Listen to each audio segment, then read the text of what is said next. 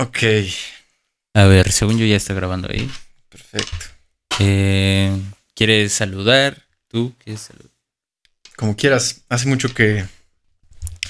Hace mucho que no me a platicar, güey, con nadie. Y sin duda hace mucho que no hacemos este podcast. Sí, sí, sí. Pues ya empezó. Así dejémoslo para que Así le empieza hacemos. el podcast playlist. Hace Así. mucho. Hace mucho no cruzaba por mi mente ese nombre, de hecho. Sí, la verdad, ni a mí, ¿eh? O sea, lo que pasó es que yo apenas he convivido más seguido con Denise. ¿Ubicas a Denise? Sí, Bueno, pues sí, supongo, claro que lo ubica. sí, sí. Sí me tomó un segundo recordar quién Denise, pero claro, del- de, la escuela. Ajá, sí, claro. exacto. Saludos a Denise si anda por ahí escuchando esto. Claro, entonces eh, ella justo me preguntó de, me ha preguntado de repente por el podcast porque ella lo escuchaba Sí, y me preguntó de por qué habíamos como parado un poquito la idea y así, sí. pero pues fue más porque pues teníamos otras cosas que se nos atravesaban. Sí, y de hecho es cagado porque tuvimos un podcast después de mucho tiempo de no haber tenido podcast que jamás subimos. Sí, Porque se me olvidó compartirte el video cuando estaba aquí. exacto. Y ya, ¿no? Pues pasó el tiempo y, y, pues ahora estamos aquí de regreso. Esperemos que este sí vea la luz del día. Vamos Sí, a, sí, sí. Que igual, posible. que igual el otro lo subo así de que, no sé, como para un especial de puro audio, no sé, porque el video ya Sí. valió madre. Sí, este, tú eres el que se encarga de subir este, este Así pedo. eh, ¿A dónde se sube? ¿En dónde, ¿En dónde lo reproduce la gente? Porque yo, la verdad, no. O sea, yo he visto los clips en Facebook, pero nada más. Básicamente en Spotify y YouTube. Ok, O Spotify. sea, ajá, Va. nada más. Para que nos patrocine Spotify. Ajá, sí, sí, sí. Que ahorita estoy viendo que tienen una, una nueva métrica para ver. ¿Ves que tienen un ra- ranking de quiénes son los que... He escuchado. Yo nunca lo he visto, pero he escuchado que hablan de él. Ah, bueno, pues justo lo que antes pasaba era que los más populares, por ejemplo, Creativo, La Cotorrisa, este, el podcast de Alex Fernández, como ese tipo de podcast que eran como los número uno, Sí. estaban, eh, o sea, como en el top. Hoy lo que sucede es que cambiaron un poquito el algoritmo a como... Por el crecimiento, ¿verdad? Exacto. Claro. O sea, como si te escuchan más últimamente. Sí, o sea, si eres un nuevo podcast y tienes muchas escuchas de pronto, es un crecimiento grande, entonces tienes más chance de estar arriba. estar. O sea, tenemos chance de estar arriba. Exacto. No es que nos interese mucho, pero Sí, pues sí, estoy sí, no. mamando aquí. Sí, la neta es que nunca ha sido el ob- objetivo, pero Sí. estaría mal. Ahorita que hablaste, que mencionaste la cotorriza, me, me acordé que, o sea, he escuchado mucho de la cotorriza, pero realmente yo no había visto ningún episodio. Ajá. Y creo que vi un cachito del que hizo Roberto con ellos y, y en el que se van de la cotorriza, de que están filmando la cotorriza y llega el escorpión y se van a hacer el volantazo con el escorpión. Y me pareció muy chistoso, güey. O sea, yo no los había escuchado porque no soy generalmente de, de escuchar comediantes ni nada por el estilo, ¿sabes? Pero me dio risa, sí me dio, me pareció muy, Sí, sí, muy sí. chistoso su contenido. ¿Tú los has visto? ¿Te gusta? Ha- Hace, o sea, ya no los escucho tanto, pero antes los escuchaba un buen. Sí, a la bueno, cotorriza. bueno, Un chingo, un chingo. Sí, son muy cagados. El, el pedo es que creo que ellos. Sí está el- cabrón. Es un poquito pesado su Sí. humor. Que, Sí, yo me imagino estando ahí, diría como de Charlie, güey. Ajá. Pero es que ¿Cómo creo que manejas esa energía? ellos saben no? generar ese espacio. O sea, Sí. de, güey, ya tienen las tablas para decir, estamos aquí haciendo comedia y, o sea, ustedes saben que no vamos a ser como los más correctos. Y la neta está bien, güey. Bueno, a mí sí me da risa, la neta sí me gusta. Y aparte creo Sí. que es un momento en donde pues, te desahogas, güey. O sea, si te da risa, o sea, no te hace una mala persona, siento yo. Porque luego hacen chistes medio cabrones. Y no Sí. es que va dirigido a alguien en específico. O sea, más bien es una burla sobre una Claro. realidad que hay en nuestro país. Sí, la comedia siempre ha tenido ese, este, ese tema, ¿no? De Ajá. decir hasta qué punto está bien. Sí. Y esto me, me- me hace que me acuerde de aquella, este, aquel debate, creo que fue debate, no estoy seguro, Ajá. eh, en el que invitaron a Chumel Torres porque le habían, lo habían tachado de eh, ¿En que dónde? racista, Pero en, ¿en dónde lo invitaron? Hicieron un foro, eh, tiene un nombre, era una, una organización Ah, ok. eh, que de hecho, si no me equivoco, es, no sé el nombre, pero es una organización que se supone que combate el racismo. No sé si me estoy equivocando mucho, pero eso es lo que recuerdo. Invitaron a, este, a expertos, invitaron a Tenoch Huerta, de hecho, el, el actor, que me Ajá. pareció interesante. e invitaron a Chumel y... y Ese que dices es el que va a salir en, Black Panther, ¿no? Ajá, exacto, sí, ah, Tenoch Huerta. Y invitaron a Chumel por que se hizo una polémica de, sus chistes que eran racistas y clasistas y demás. Y en, en, el, en el debate, que yo me acuerdo que vi un cachito, pues sí se, se ponía en tela de juicio hasta qué punto debería la comedia permitirse ciertos eh, chistes, ¿sabes? Y me pareció interesante porque eh, creo que pues todas las posturas son en cierta medida correctas, ¿no? O sea, porque yo entiendo que el espacio de la cotorriza, pues es un espacio en el que ellos están generando su humor y se trata de, divertirse y de reírse y de cagarse de las cosas que pasan en la vida, ¿no? Eh, creo que la cuestión en este debate era hasta qué punto esa clase de espacios que tienen alcance a un montón de gente pueden generar un impacto negativo en la vida de alguien. Claro, claro. ¿No? Pero es que, bueno, sé sí, pero es, un, es que sí es muy complejo. Sí, lo es. Porque, por ejemplo, en el caso de Chumel, como que no se siente como que él hay, en un espacio lo haga, me explico. O sea, lo hace en donde sea, me da esa impresión. Yo no lo conozco, pero, o sea, esta idea de como que tiene muchas publicaciones, Twitter, donde sea, y en el espacio, o sea, si yo le invito aquí a un podcast, a este, que no está creado para hacer comedia de ese tipo, y empieza, aunque yo sé que él hace ese tipo de comedia, o sea, se tiene que hacer, siento que se tiene que hacer un espacio para hablar de ese tema. Claro, mira, estoy de acuerdo y creo que va de la mano con algo que escuché, eh, bueno, más bien no lo escuché tan recientemente, pero me resonó mucho y tiene que ver con eh, la polémica que todavía sigue con el reggaetón, con el contenido musical que es explícito. y entonces era Alex Intec el que lo mencionaba. Y tiene que ver con esto porque la palabra que él usó es regulación. Él no decía, yo no digo si está bien o mal el reggaetón, o, que exista, o que lo escuchen y demás. Creo que debería estar regulado, eso es lo que él decía. Y nunca había escuchado una crítica así, ¿sabes? O sea, conozco mucha gente que no le gusta y que Bad Bunny es como el diablo y es como de, ¿qué es eso? Eso no es música. Pero este cuate dijo eh, que haga su música y que a quien le guste esté bien pero yo no creo que sea correcto que mi hija de cinco años pueda ir en la calle, en un taxi, en un restaurante, lo que sea, y escuche las letras de Bad Bunny sin ninguna regulación. Y entonces lo, pensé con el cine. O sea, hay, hay clasificaciones en el cine y hay películas que son eh, para adultos porque son muy fuertes y sí lo son. Sí. No puedes ir a un Vips y que en la pantalla del Vips estén poniendo irreversible. ¿Me entiendes? O sea, películas muy fuertes. claro. No va a suceder. Y en la música no sucede. Entonces supongo que tiene que ver con esto en la comedia también, es que, haya un espacio, ¿no? El tema, por ejemplo, con la música es que nunca se ha, bueno, siento que nunca se ha hecho de esa forma. O sea, nunca se ha regularizado en ningún lado, ni antes. Pero no sé si, bueno. Es, es, que es un paso muy cabrón, güey. Porque empieza, empiezan estos debates de pues incluso en el cine al principio era de no mames, ya no voy a ver, no sé, Spider-Man porque tengo 10 años y ahí es para mayores de 15, un ejemplo, ¿no? Sí. O sea, ese tipo de cosas que no sabes cómo regular en sí al principio en la música. Porque si no tendrías que regular todo, güey. Y sería muy raro que, o sea, específicamente el reggaetón no lo puedas escuchar es que no sería el reggaetón. Porque también. O sea, no, es como el cine de tal o cual género, es solamente esta película. Sí, claro. Esta canción. Esta canción dice cosas que, ok, tal vez no quiero que mis niños escuchen o que me pregunten, oye, ¿qué es mamar el culo? O sea, ¿sabes? tal vez. Tal vez no queremos que eso suceda. Entonces, canciones, no géneros. Y de hecho, eso me, me, lleva a otra cosa que, o sea, me acordé de Elvis. ¿Viste la película? No, no la he visto. Dicen que está, muy chida. A mí me sorprendió muchísimo porque a mí no me gustó Bohemian Rhapsody, la verdad. No me gustó ni el personaje ni la película. Disfruté mucho varios momentos porque me encanta Queen, pero la película no me encantó. La de Elton John, la verdad, apenas la recuerdo. No soy ni muy fan del, de él. Eh, entonces, como que me dormí, no me interesó. Pero esta me gustó mucho, estuvo bastante cabrona. Pero a lo que voy es que yo no eh, no soy fan de Elvis y no tenía como mucha historia, mucho conocimiento de su historia. Sí.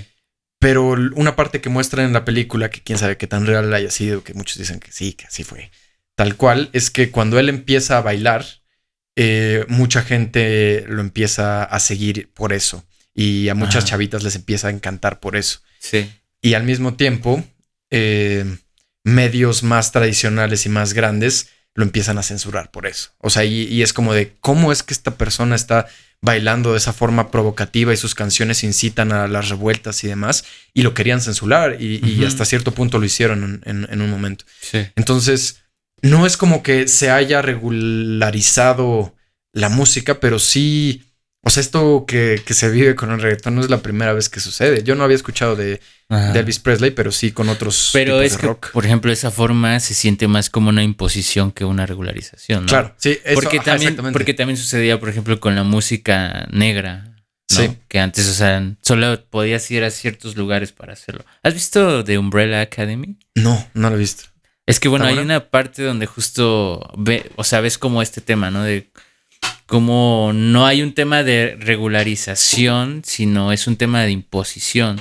Y justo aquí en la música, ahorita siento que queremos de alguna forma imponer de los dos lados. O sea, porque solo escuchas eso, güey. O sea, solo escuchas en donde vayas, solo escuchas ritmos latinos, vamos a llamarle, música urbana. Mm, tal vez, no sé si estoy completamente de acuerdo porque... Es que o sea, a lo curiosamente venía en el Didi, te digo que estaban escuchando esta estación de 95.3 algo de romántico. Claro. Pero, o sea, el, Didi estaba escuchando esa estación todo el camino. Y yo tenía una canción que no sé si sonó en, antes de que pusiera la estación en ese Didi, pero tenía una canción en mi mente súper clavada y me puse mis audífonos y me puse a escucharla todo el camino, que es de electrónica, la de Lady. Lady, sí, sí, sí. ¿Sabes? Entonces yo, tenía esa rola porque la escuché en algún momento del día y me seguí con esa rola y el día estaba escuchando a Juan Gabriel y a José José.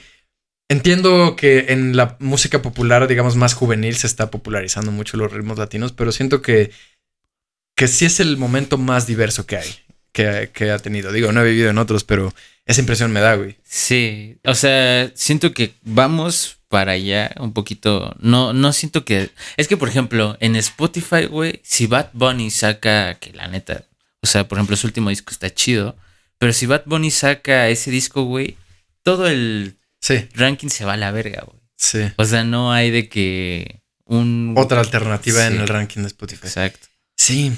Sí, es, delicado porque.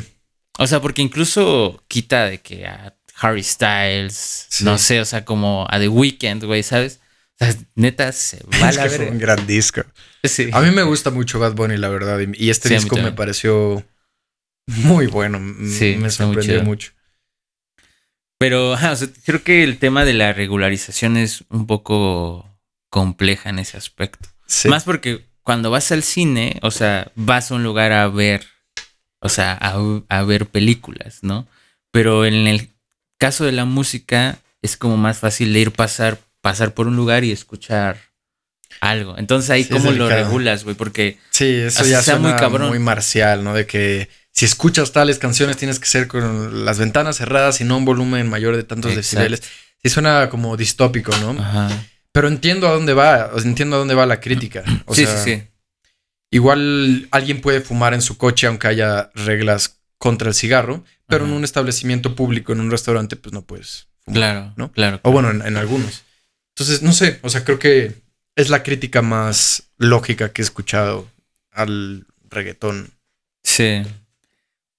O sea, no sé, yo digo que poco a poco vamos, aunque siento que ya el, o igual y no es porque no escucho tanto reggaetón, pero siento que ya no llega tan, ni a niveles tan cabrones. A mí me da esa impresión. Es que yo creo que, honestamente, yo creo que nos hemos acostumbrado, güey. Ah, o sea, yo siento que después de escuchar una rola que todos se quedan así de wow, ¿cómo se atrevía a decir eso? Las demás ya no, ya no parecen Bueno, sí, porque las rolas, de, el disco de Bad Bunny sí está lleno de. Ahora que lo, estoy escuchando en mi cabeza en este momento, ya, ya ubico un chingo de momentos así de que dices, verga, sí, está un poco. Que está, está, un poco fuerte y no está tan fuerte como pues aquella rola que sacó en Zafaera. No es tan fuerte como esa rola, pero el precedente de, de esa rola hace que todo, que nuestro umbral se haya vuelto más fuerte. O sea, ya no lo reconocemos. Yo me acuerdo, mi hermano no le gusta Bad Bunny y siempre ha sido como de eso, ¿qué? Que no sé qué. Y, cuando cantamos una rola de Bad Bunny eh, o cuando ponemos una rola, nos, siempre nos repite la letra, pero así como para que la escuchemos, ¿no? Como de eh, no sé, no voy a poner un ejemplo, pero no Ajá, sí, sí. Y si lo escuchas, sí dices como de, ok, sí, pues esto está, Sí, claro. está delicado, ¿no? O sea, no es lo más inteligente o yo qué sé, ¿no? O sea, sí entiendes la crítica. Sí. Sin embargo, recientemente le pusimos esta de Titi me preguntó y aunque también es cuestionable de la misma forma lo que dice, como, como que le gustó, como que parece que su resistencia al reggaetón eh, Sí, se incrementó. Entonces, creo Pues que es, creo que es es, que es- eso. Es, que ya. Te vas acostumbrando a Aunque lo no que te guste, lo escuchas. escuchas. O sea, aunque no te guste, todo el tiempo está en tu cabeza. O sea, porque a mí también me pasaba eso. A mí Bad Bunny no me gustaba. Nada. O sea, nada. A mí tampoco. O sea, ni primer le ponía atención. por güey. siempre. Sí, yo decía como de, "Ugh, no, mal. Ajá. No sé, no me acuerdo en qué rola fue que empecé a sentir como que, ok, este cuate. A mí ya cuando me empezó a gustar neta fue por este último disco. Ah, por este. Ajá. Ok. Que, o sea, como que ya le puse más atención. Dije, bueno, a ver. Y la verdad se me hace que con todo su contenido es, es un... Ha sabido evolucionar eh, de forma en que es fiel a, a su discurso inicial y a su forma de, cier- de cierta manera. O sea, sí, claro. su estilo para cantar que es muy particular, la forma en la que escribe que se ve que es como que nada más te lo avienta todo y no le interesa mucho qué más hay, cambia de temas. Sí. O sea, si analizaras el texto, es súper volátil. Sí, ¿no? es muy- entretenimiento nada más. Sí. O sea, es que así lo tienes que tomar. ha sabido conservar eso, pero sí lo refinó, lo refinó mucho. La a nivel producción se ve que se sentó con los mejores. Sí. Todo está en su lugar. Hay mucho es más creatividad. Sí, los cambios que tienen las canciones, eh, que eso es algo bastante reciente, que una canción cambia de ritmo a la mitad de la rola. O sea, eso cuando tú y yo crecimos no existía. O sea, yo escuchaba eh, cuando, en mi época de rock, pues el rock no es así. En el rock no, no cambias de, de un ritmo a otro, de una armonía a otra a la mitad de la rola. No sucede. Sí. Y eso es algo que el hip hop empezó a popularizar y ahora todos lo hacen. Y, y es, pues es parte de, de a donde se está yendo la música. Sí, claro.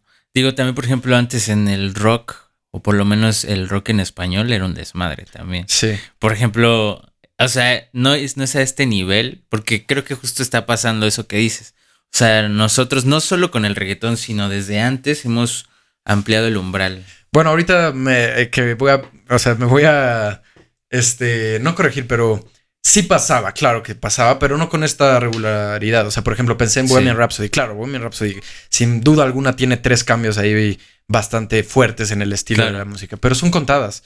O sea, Sí, sí, sí. son, son contadas. Sí, y, o sea, también el rock parte como, o sea, espero no echarme encima a 30 mil rockeros, pero, o sea, parte de la misma idea de simpleza que el reggaetón. O sea, no es una idea de puta la complejidad. O sea, güey, escuchas las rolas más icónicas, ¿sí? E incluso Claro. si tú ya llevas un tiempo tocando la guitarra, te das cuenta que tampoco es como puta lo más imposible, ¿no? O sea, realmente es una idea que tú te haces nada más porque es lo que te vendieron, pero parte de armonías sencillas, de, de melodías que se te peguen, de le- una letra que no sea pues tan relevante, la neta. O sea, Yo llegué Guns a escuchar, creo que son letras relevantes, pero en un sentido muy complejo, güey. O sea, y que cuesta trabajo entender cuando... no siempre, es que por ejemplo, Yo creo que sí. por ejemplo, bueno, yo por ejemplo en el vamos a dividirlo porque en español sí hubo sí, o sea, cuando empezó el rock en español no había como mucha claridad de eso que dices, porque por ejemplo ya estaba Pink Floyd, ya estaba Queen Sí. y ellos como que ya tenían un discurso mucho más establecido. Pero por ejemplo Sí. en español no, no había empezado como a hablar sobre esos temas. Pero entonces empezaba complejidad No, no va en. en No- no va en el tema temas. lírico. Ajá, exacto. Mi complejidad creo que va en. eh, a, a la que- a lo que me refiero es a la similitud precisamente que creo que tiene con el reggaetón. Y que yo llegué a escuchar que el rap y el reggaetón eran el nuevo rock. Y a lo que me refiero Sí. es a que, pues, como Elvis en, en su época, son mus- es, es música popular cuyo interés y profundidad está en el reflejo de, la sociedad. de y no solo de la sociedad, sino de, de las pasiones juveniles. Creo que es eso. Ok. O sí, sí, sea, sí. de, de- de un, un espíritu revolucionario. Y creo que es difícil de, de percibir esa profundidad cuando las letras son principalmente sexuales, ¿no? Como ahora pasa en Claro. el reggaetón. Está difícil de percibir, pero creo que es eso. Creo que Sí. es básicamente eso. O sea, habla de... No, totalmente es nuestro reflejo. O Pues sí, sea, de- es lo que somos hoy sí. como mundo es lo que hoy vivimos. Y creo que es cíclico, creo que es una respuesta y una pregunta al mismo tiempo. O sea, es retar a lo que, a lo que ya está, que, que pues ya se aceptó y que está, digamos, normalizado, retarlo y al mismo tiempo, o sea, sí, pues responder una pregunta y, y hacer otra pregunta. O sea, yo creo que es el ciclo. Y por eso, por eso resuena tanto. O sea, las personas que lo escuchan y que lo escuchamos, siento que encontramos una respuesta ahí al mismo tiempo de que eh, surge como una pregunta. Surge para retar algo más y responde en el proceso eh, preguntas y necesidades. Y siento que eso es lo que hizo el rock en su momento. Por eso letras que podrían ser sencillas, que tienen que ver con, con liberación y con pelear y, lo que sea que es muy sencillo como Rage Against the Machine, que sus, letras son de que tres párrafos y se acabó. Es muy fuerte, es muy, es música muy fuerte y tiene ese mismo espíritu. Pero incluso las cosas como más que se sientan de broma o así también. Por ejemplo, Bule Bule para mí siempre es un ejemplo de cómo era antes, ¿no? O sea, o sea como, a, como todos buscábamos a alguien que fuera gordo o gorda y unos, y unos burlábamos de eso y era totalmente normal y era chistoso, sin entender el daño que había en eso. Y pasó, o sea, no sé cuándo salió Bule Bule, pero por ahí de los 60, 70. Y hasta ahora es. Yo creo que antes, ¿no? Porque es rock and roll así bien. Sí, no, creo que es por 60. 60 me suena, o sea, yo diría que es como por ahí. Y entonces, güey, hasta ahorita es algo que estamos cuestionando de verga, güey, no es tan chido hacer eso. O Guns N' Roses, güey. Guns N' Roses tiene una canción que se llama Solía amarla, pero la tuve que enterrar en el patio trasero. o una mierda así, ¿sabes? Y te das cuenta de dices, güey, está muy cabrón porque nadie lo, nadie como que cuestionó eso, ¿sabes? A mí me da mucha. Hoy haces algo así, güey, a ese nivel, te vas a la verga, pero.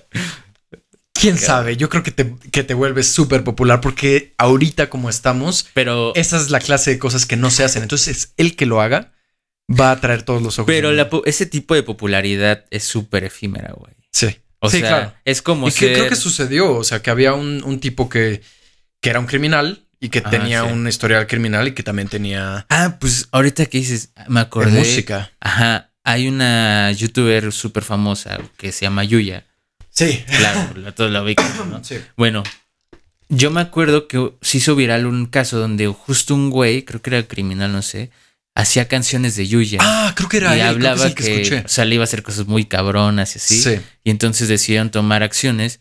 Y era lo cabrón era justo que eh, estaba en plataformas. O sea, como que, ¿cómo no? ¿A poco hay un, no, entonces no hay un filtro de qué se sube o qué no? y entonces ahí empezó un desmadre de decir, verga, güey, como que sí tenemos que filtrar. Y se hizo muy popular, pero sí ya se olvidó. Eso, es cierto, sí. Pero es ¿Quién sabe qué está pasando con eso? Porque, o sea, es cabrón cómo puedes transmitir ese tipo de mensajes tan discretamente, güey. Sí. Y nadie te dice nada, güey. Pues eh, eventualmente sucedió en este caso, ¿no? Digo, si no eres Yuya, qué tan fácil es que, un güey haga canciones sobre ti y se salga, o sea, y siga sin, o sea, como si nada, ¿no?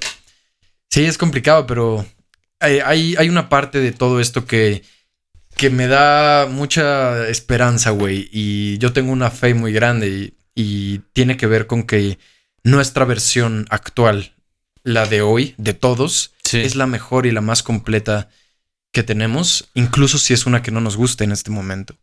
¿Te refieres a la variedad de cosas que hay o cómo? Me refiero a nosotros. O sea, hemos tenido muchos días en nuestra vida y este, este pensamiento yo lo llevo precisamente pues de, de una escala particular a nosotros como individuos, a nosotros como especie. O sea, porque efectivamente estamos evolucionando y nos vamos dando cuenta de, de cosas que antes no estaban tal vez bien, o bien es una palabra muy ambigua, pero que, que podrían ser mejores y, poco a poco vamos mejorando y vamos construyendo pues hacia otras cosas. O sea, nosotros vivimos de una forma increíble históricamente. Estamos en el periodo más pacífico con todo y todo que ha tenido la, la humanidad. Eh, tenemos tantas posibilidades de todo, de experiencias, de expresión, de conocimiento, que yo pienso que cada día es el mejor día. Sí. Aunque, y, lo llevo de forma individual porque creo que es lo, lo que tenemos más eh, a nuestro alcance. O sea, no podemos hablar de, cambios que, suceden em, en cuestión de muchos años con la facilidad con la que puedes hablar de cómo te sientes.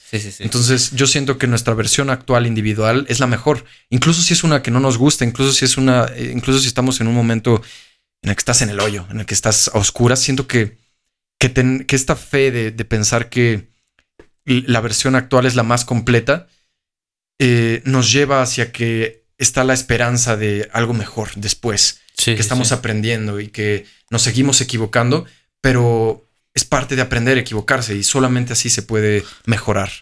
Entonces, pues es, es, a, eh, a, lo que voy con toda esta plática o, es lo que, lo que pensé.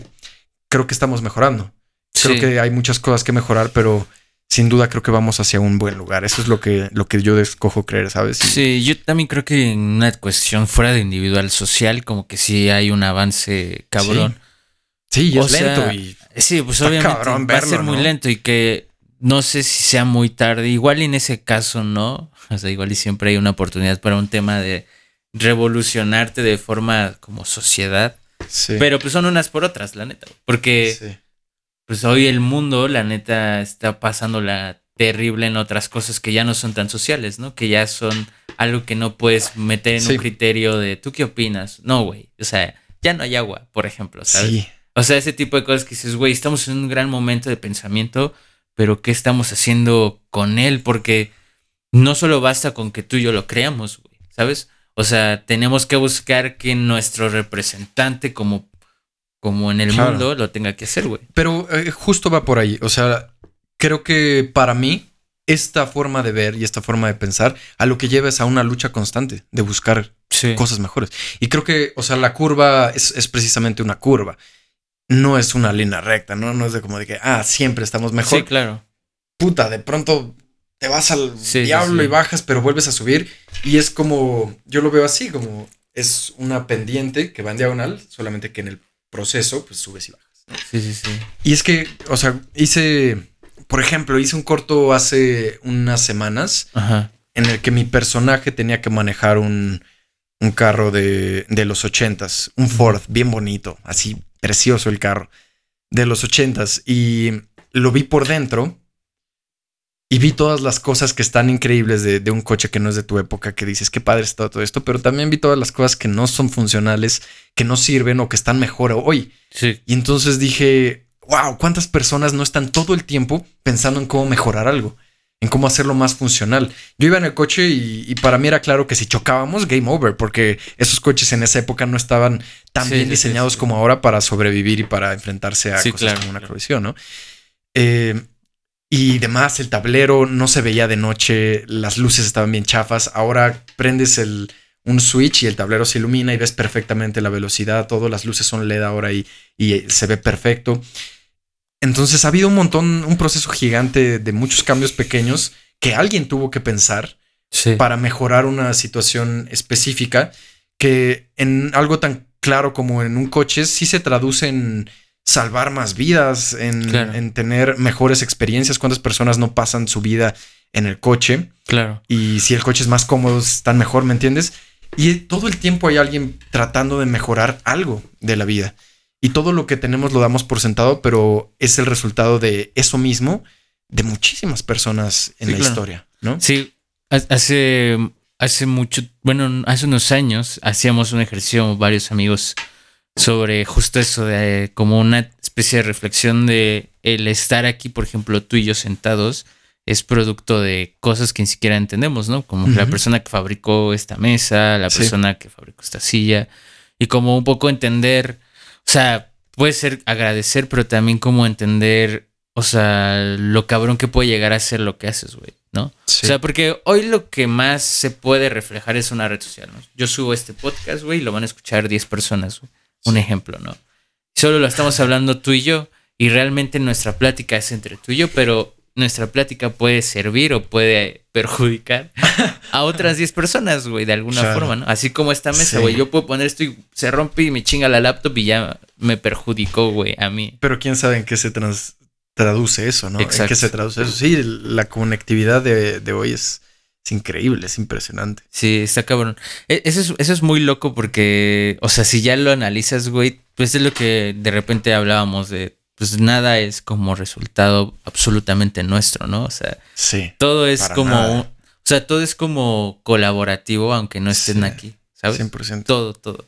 Y también eso también puede ser un, o sea, también era como un ejercicio incluso como de humildad, que no sé si sea muy humilde decirlo, pero como de humildad de decir, güey, pues yo solo, o sea, yo solo con mi existencia hoy en día no es suficiente. O sea, necesito de muchas personas que ni siquiera conozco, que nunca voy a conocer, porque no sé quién inventó, o sea, no sé quién fabricó esta pinche HP, un ejemplo, ¿no? Sí. Pero gracias a esa persona yo puedo trabajar ahorita, yo puedo hacer lo que yo quiera, puedo soñar, lo que sea, ¿no? Sí. Obviamente es un, también es un, desde el punto en donde estés parado, güey. O sea, ¿sabes? O sea, estamos hablando nosotros que tenemos la fortuna de poder hacer esto, pero, o sea, también va como para arriba como para abajo, ¿no? O sea, 100%. hay muchas cosas, porque también es el tema justo lo que te decía de la humildad, hablar de esta soberbia a veces de las personas que a veces creen que con ellos es suficiente, que no necesitan de nadie, ¿no? Pero incluso al decir que no necesitas de nadie, estás necesitando a alguien que escuche lo que piensas, ¿no? Sí. O sea, como que realmente no estamos hechos para estar solos. Sí, y eso que dices para mí es muy curioso porque creo que pues es igual, o sea, la curva se mueve y las líneas de pensamiento se mueven y nuestra vida se va moviendo hacia alguna dirección y en el momento en el que estás puedes pensar que por cualquiera de las, o sea, por cualquier razón en el espectro de posibilidades, que sí, que eres suficiente tú. Y eso va a cambiar eventualmente. Tiene que cambiar. Yo creo que los eventos que suceden en la vida eh, forzan a tener estos momentos de humildad, de, de verte tan pequeño como eres. Y después de eso incluso puede haber momentos en los que te sientas muy bien y muy adentro haya una parte que siente que, que sí puede solo. Y después otra vez sientes esta necesidad colectiva y es que se va moviendo y el es discurso no es no es uno fijo, no está fijo. Sí, claro, es que justo siento que el tema justo de esto de la humildad, de ver qué tan pequeño eres, también a veces se tiene que traducir en qué tan grande puedes ser o eres, ¿sabes? Claro. O sea, ese tema de decir, güey, la neta, pues es, hago cosas chidas así, pero no, o sea, creo que el tema de la humildad es reconocer absolutamente todo de ti, ni si, o sea, lo bueno, lo malo, sin saber que todo te pertenece y sin saber que eso te hace mejor que los demás. Para mí ese es el significado de la humildad. No solo decir, que reconozco que hay gente mejor que yo, sino reconozco que yo estoy en este lugar donde tal vez soy mejor que otras personas en algunas cosas, en otras no. Sí. Pero tengo esta disposición de extender la mano de los dos lados y a ver quién me jala y a ver a quién jalo, ¿no? Y ir, ir como subiendo juntos. Creo que de eso se trata el tema de la humildad y reconocer quién eres, básicamente. Sí, y para mí es padre porque todas estas palabras, valores, humildad, pienso ahorita empatía, generosidad, etcétera. Sí. Es cagado cómo nos tratan de inculcar eso cuando somos niños, pero de alguna forma creo que es imposible. Creo que. Pero aparte, es que es porque no, no lo entendemos. Es que a eso es a lo que voy. O sea, la forma en la que tú puedes estar seguro que tal persona que conoces, bro, en ese momento, eh, o, sea, no sé cómo explicarlo, pero lo que voy es a que es esta, este refrán que dice: Nadie aprende en cabeza ajena. La experiencia, tener experiencias que te pongan de frente vivencialmente con X o Y situación es lo que hace que sucedan eh, tales y cuales transformaciones que te hacen encontrar la paz. Y eso es a lo que iba. O sea, yo creo que todos estos valores sí están relacionados con la paz, güey. O sea, estar, estar en paz con quién eres, estar en paz con en dónde estás.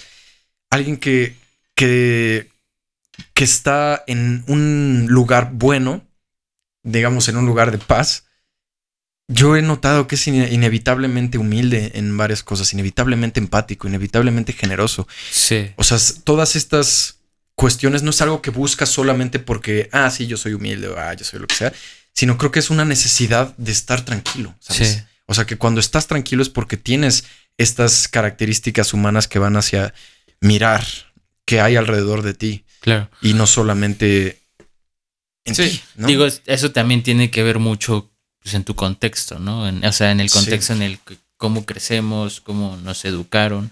Sí. Porque si alguien te dice, tienes que desde a los cinco años, tienes que ser humilde y tienes que ser humilde y así. Y si- Sí, aunque te explique, no lo entiendes. Hay que ser generoso y yo así como Y la, o sea, la única forma, o sea, nosotros crecemos imitando, o sea, nuestra forma de desarrollar nuestra personalidad y de conocer el mundo es copiándole a nuestros padres. O sea, si veo que mi papá mete la mano al fuego y se quema, un niño no lo va haría, a hacer, sí. ¿sabes? O sea, y si veo a un, a un papá regalándole algo a alguien, es más probable que el niño lo, lo intente hacer, ¿sabes? Sí. Digo que por ahí sé que los niños en realidad, en realidad no están hechos para compartir. ¿Sí sabías eso, no?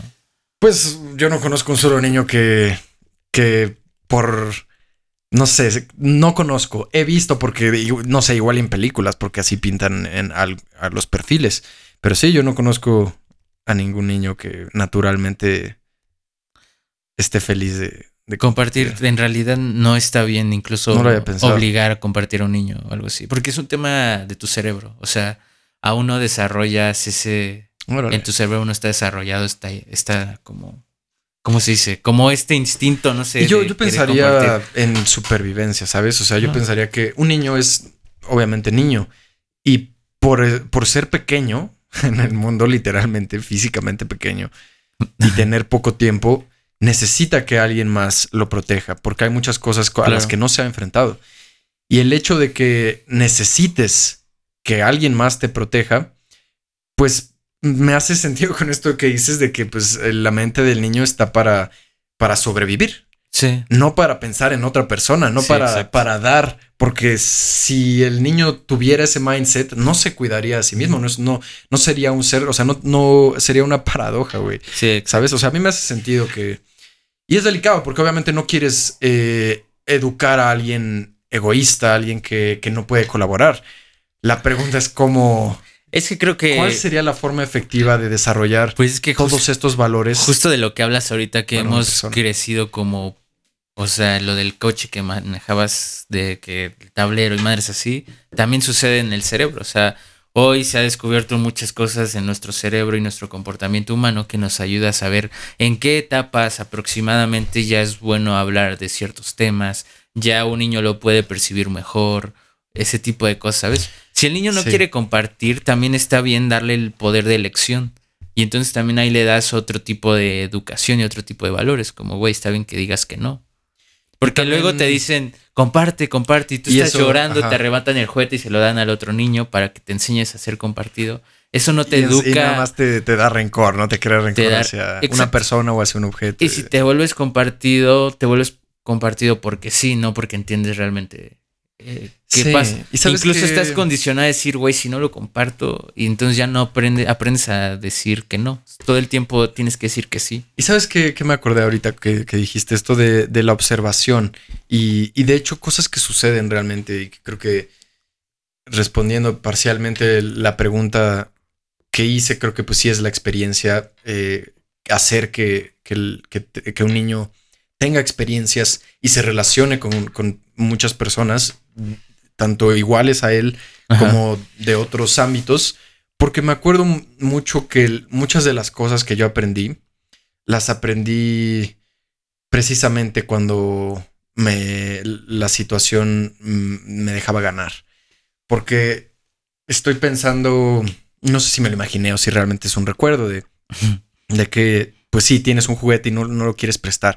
Y entonces nadie te obliga a prestarlo y entonces no se los prestas a, a tu hermano y a, y a los amigos y entonces dicen, "Ay", y se van. Y de pronto te quedas solo y dices, oh shit, estoy solo. No necesito el juguete, necesito Confía. a las otras Claro. personas para jugar con él. Y entonces ya, pues dices, ok, vas y entonces ahora sí lo Eh, prestas. Es que es una, y entonces te das cuenta de, de por qué es, es el valor de ser compartido. es una ¿Cuál forma natural de la relacionarnos. Es una forma natural de. O sea, por ejemplo, los niños aprenden a son, los bebés sonríen porque se dan cuenta que de esa forma hay como una aceptación mucho más positiva que cuando lloran, por ejemplo. Sí. Entonces un bebé te sonríe aunque no sabe por qué te sonríe, güey. Ni siquiera le da risa a lo que le haces. güey. Solo Sí. también lo hace porque eso tiene efectos positivos hacia él. Sabe que si se ríe, le vas a hacer cariñitos, lo vas a cargar. ¿Me explico? Entonces. Qué complicado, güey. Es un tema de imitación y de aprender a utilizar esos recursos. Y no es consciente, o sea, el niño no piensa, güey, porque ni siquiera tiene esas palabras en su cabeza. Simplemente lo hace porque ve que hay un efecto que le beneficia. Punto. Claro. Qué complicado, güey. O sea, sí, sí me he topado con esa pregunta como en varios momentos de cómo sería ser papá, güey. No, es cabrón. o sea, es tan fácil hacerlo mal, pero es inevitable hacer mal muchas cosas y es parte de, de lo que una persona tiene que enfrentar para crecer, dificultades y, y uno dice, puta, ¿cómo podría yo en algún momento ser papá, güey? Sí. ¿Tú has pensado, quieres tener hijos? O sea, realmente en este momento mi pensamiento es que no, y lo digo en este momento porque siento que incluso no tengo la madurez para pensar realmente eso que dices. O sea, tengo algunas ideas como de cómo podría ser, pero hoy para mí creo que yo no podría tener hijos, ni hoy ni nunca. ¿no? Pero es algo que también lo determina mi madurez y cómo voy creciendo, porque para mí ser papá, o sea, tomar la decisión de ser papá o mamá no solo es el hecho del deseo que te inculcaron de chiquito de tu familia, tener un hijo, una casa, tu patrimonio, porque muchas personas deciden ser padres y madres por el hecho de soñarlo, nada más. Sí. Y, y realmente no es como soñar con un carro a soñar con por inercia también, o sea, así como después de la prima, de la del kinder va a la primaria y después va a la secundaria, después va a la prepa y después va a la universidad y después va al posgrado y después buscas en dónde trabajar y después, o sea, hay una parte de inercia sí, sí, sí. que en que sí entiendo por qué en, en muchos sectores, pues eventualmente es tener hijos y y creo que está bien, o sea, creo que cada quien tiene una realidad, incluso si es por inercia, yo no creo que, esté mal si eso hace que, que, una persona pues esté en su mejor posición, ¿me entiendes? Sí, claro, pero es que, o sea, por Eso es algo nuevo, o sea, yo, antes, yo antes hubiera dicho como, no, pues es que por inercia, ¿qué? O sea, ¿qué, ¿de qué se trata? No qué. Pero ahora pienso que si, si alguien está en su mejor posición, incluso si, si no es consciente de muchas cosas, o incluso si, eh, ajá, si, si toma ciertas decisiones solo porque es lo que seguía, si está en su mejor lugar y puede aportar algo a otros individuos, que sea así, ¿me entiendes? Es que creo que, o sea, sí, pero creo que ahí, por ejemplo, es un tema mucho más complejo. A que yo te diga lo que pienso y punto, yo estoy en mi mejor momento y te digo algo y tú dices, no mames, esto me sirvió cabrón, güey. Pero tú ya tienes el tema, o sea, tú ya tienes un uso de conciencia y de razón y ya eres un adulto, me explico. Claro, yo no diría que es inercia que, que una chavita de 12 años tenga un hijo. O sea, yo no, diría que, o bueno, no inercia, sino yo no diría que No, pero siguiendo esta idea. Naturalmente... Siguiendo esta idea de que punto alguien lo hizo en una edad donde incluso su cuerpo ya está desarrollado en su totalidad para tener un bebé, un ejemplo, ¿no? Que eso también es otro desmadre. Pero a lo que voy es que para mí la responsabilidad de ser padre, o sea, si yo en algún momento tomara esa decisión, creo que sería esta persona que se metería de que muchos diplomados, se metería a cursos. Para estudiar cómo hacerlo de la mejor Comportamiento humano, infancia. Porque ¿Qué ejemplo? Creo que eso, o sea, eso es parte de la responsabilidad de ser padre.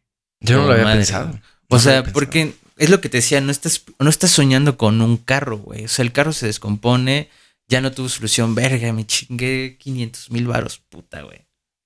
Ya, güey. A decir, un niño y. Sí, un bebé es para siempre. Puta, me fui por los cigarros, no regresé, y ahora ya es grande, puta, ya está en la cárcel, ya robó, ¿sabes? ya le chingué la vida, güey. A alguien, solo por una decisión mía. Sí, no, y eso, eso influye de una forma mucho más grande y directa en la vida de otras personas. es como un árbol, que cada persona tiene ramificaciones y relaciones que, en las que influye. Entonces, entre más personas no estén en el lugar en el que deberían, más personas Claro. Van a ser afectadas. Y justo, por justo lo que estábamos hablando ahorita de, lo, de la mesa, que esta mesa la hizo alguien manos, que la forma más directa de comprender eso es cuando eres padre. Porque tus decisiones no solo te afectan ya directamente a ti, sino afectan a tu hijo. Y entonces creo que ahí tienes una responsabilidad muy cabrona. O sea, ya incluso tus triunfos no solo son tus triunfos, sino es una inspiración para tu hijo.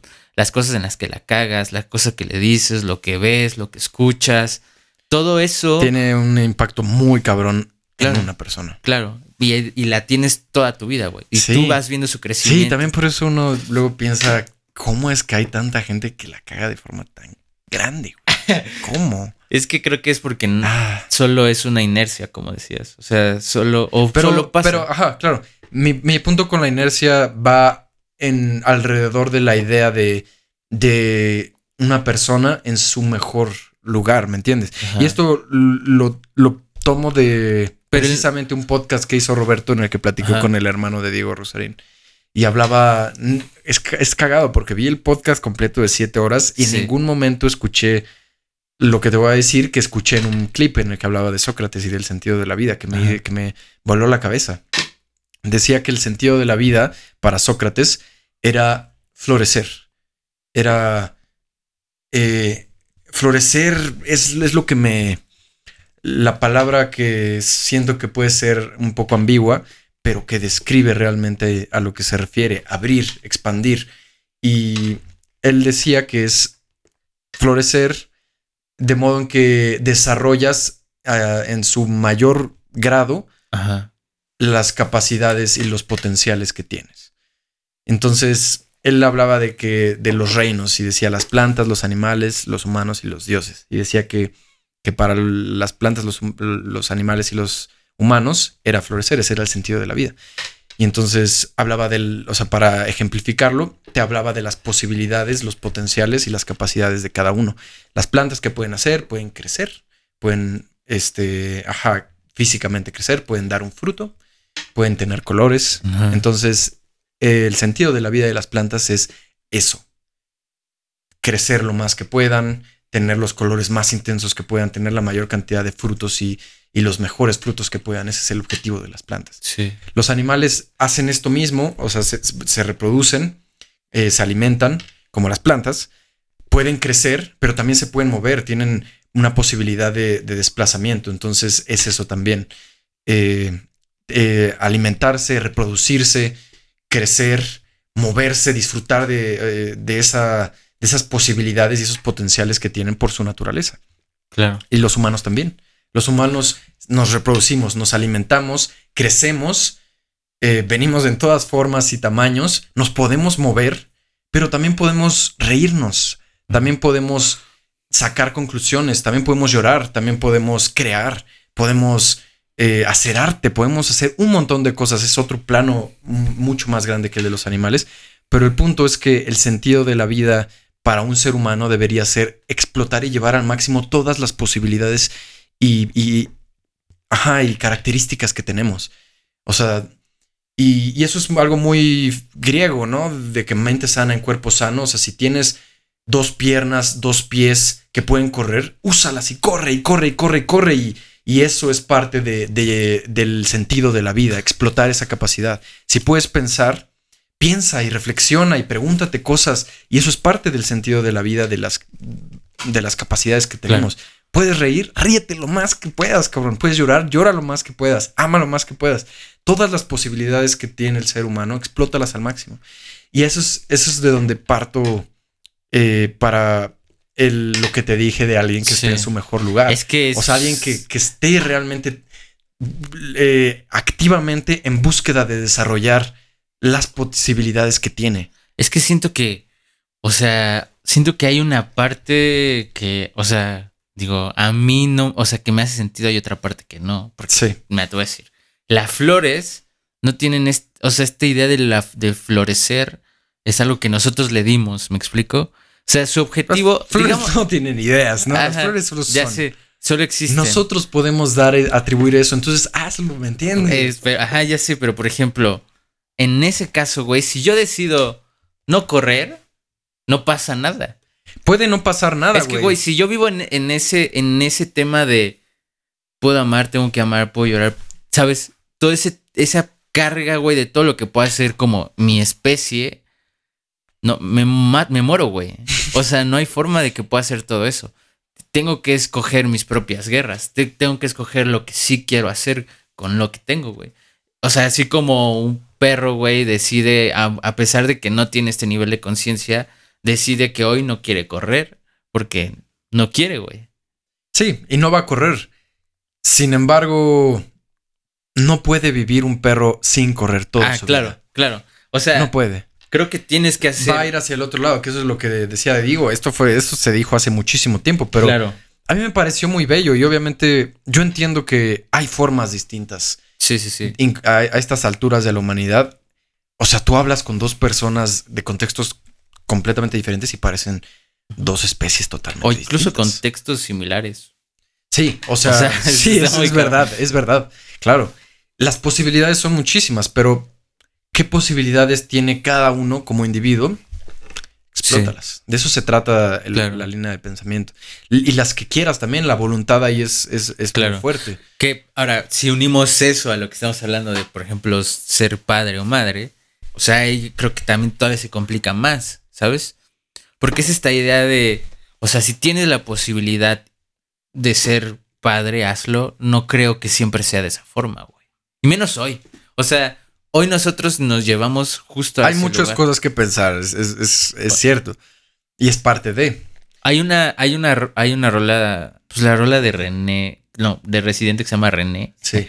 Justo él habla de que cuando su mamá los tuvo, ya su mamá ya no tenía como su vida. ¿sí? Su vida se volvió los triunfos de sus hijos y las derrotas de sus hijos, ¿no? Así se, o sea, su vida se volvió nuestros triunfos y nuestras derrotas. Y eso justo habla de ser también padre y madre. O sea, como que siento que hay un momento donde te vuelves dualidad, güey.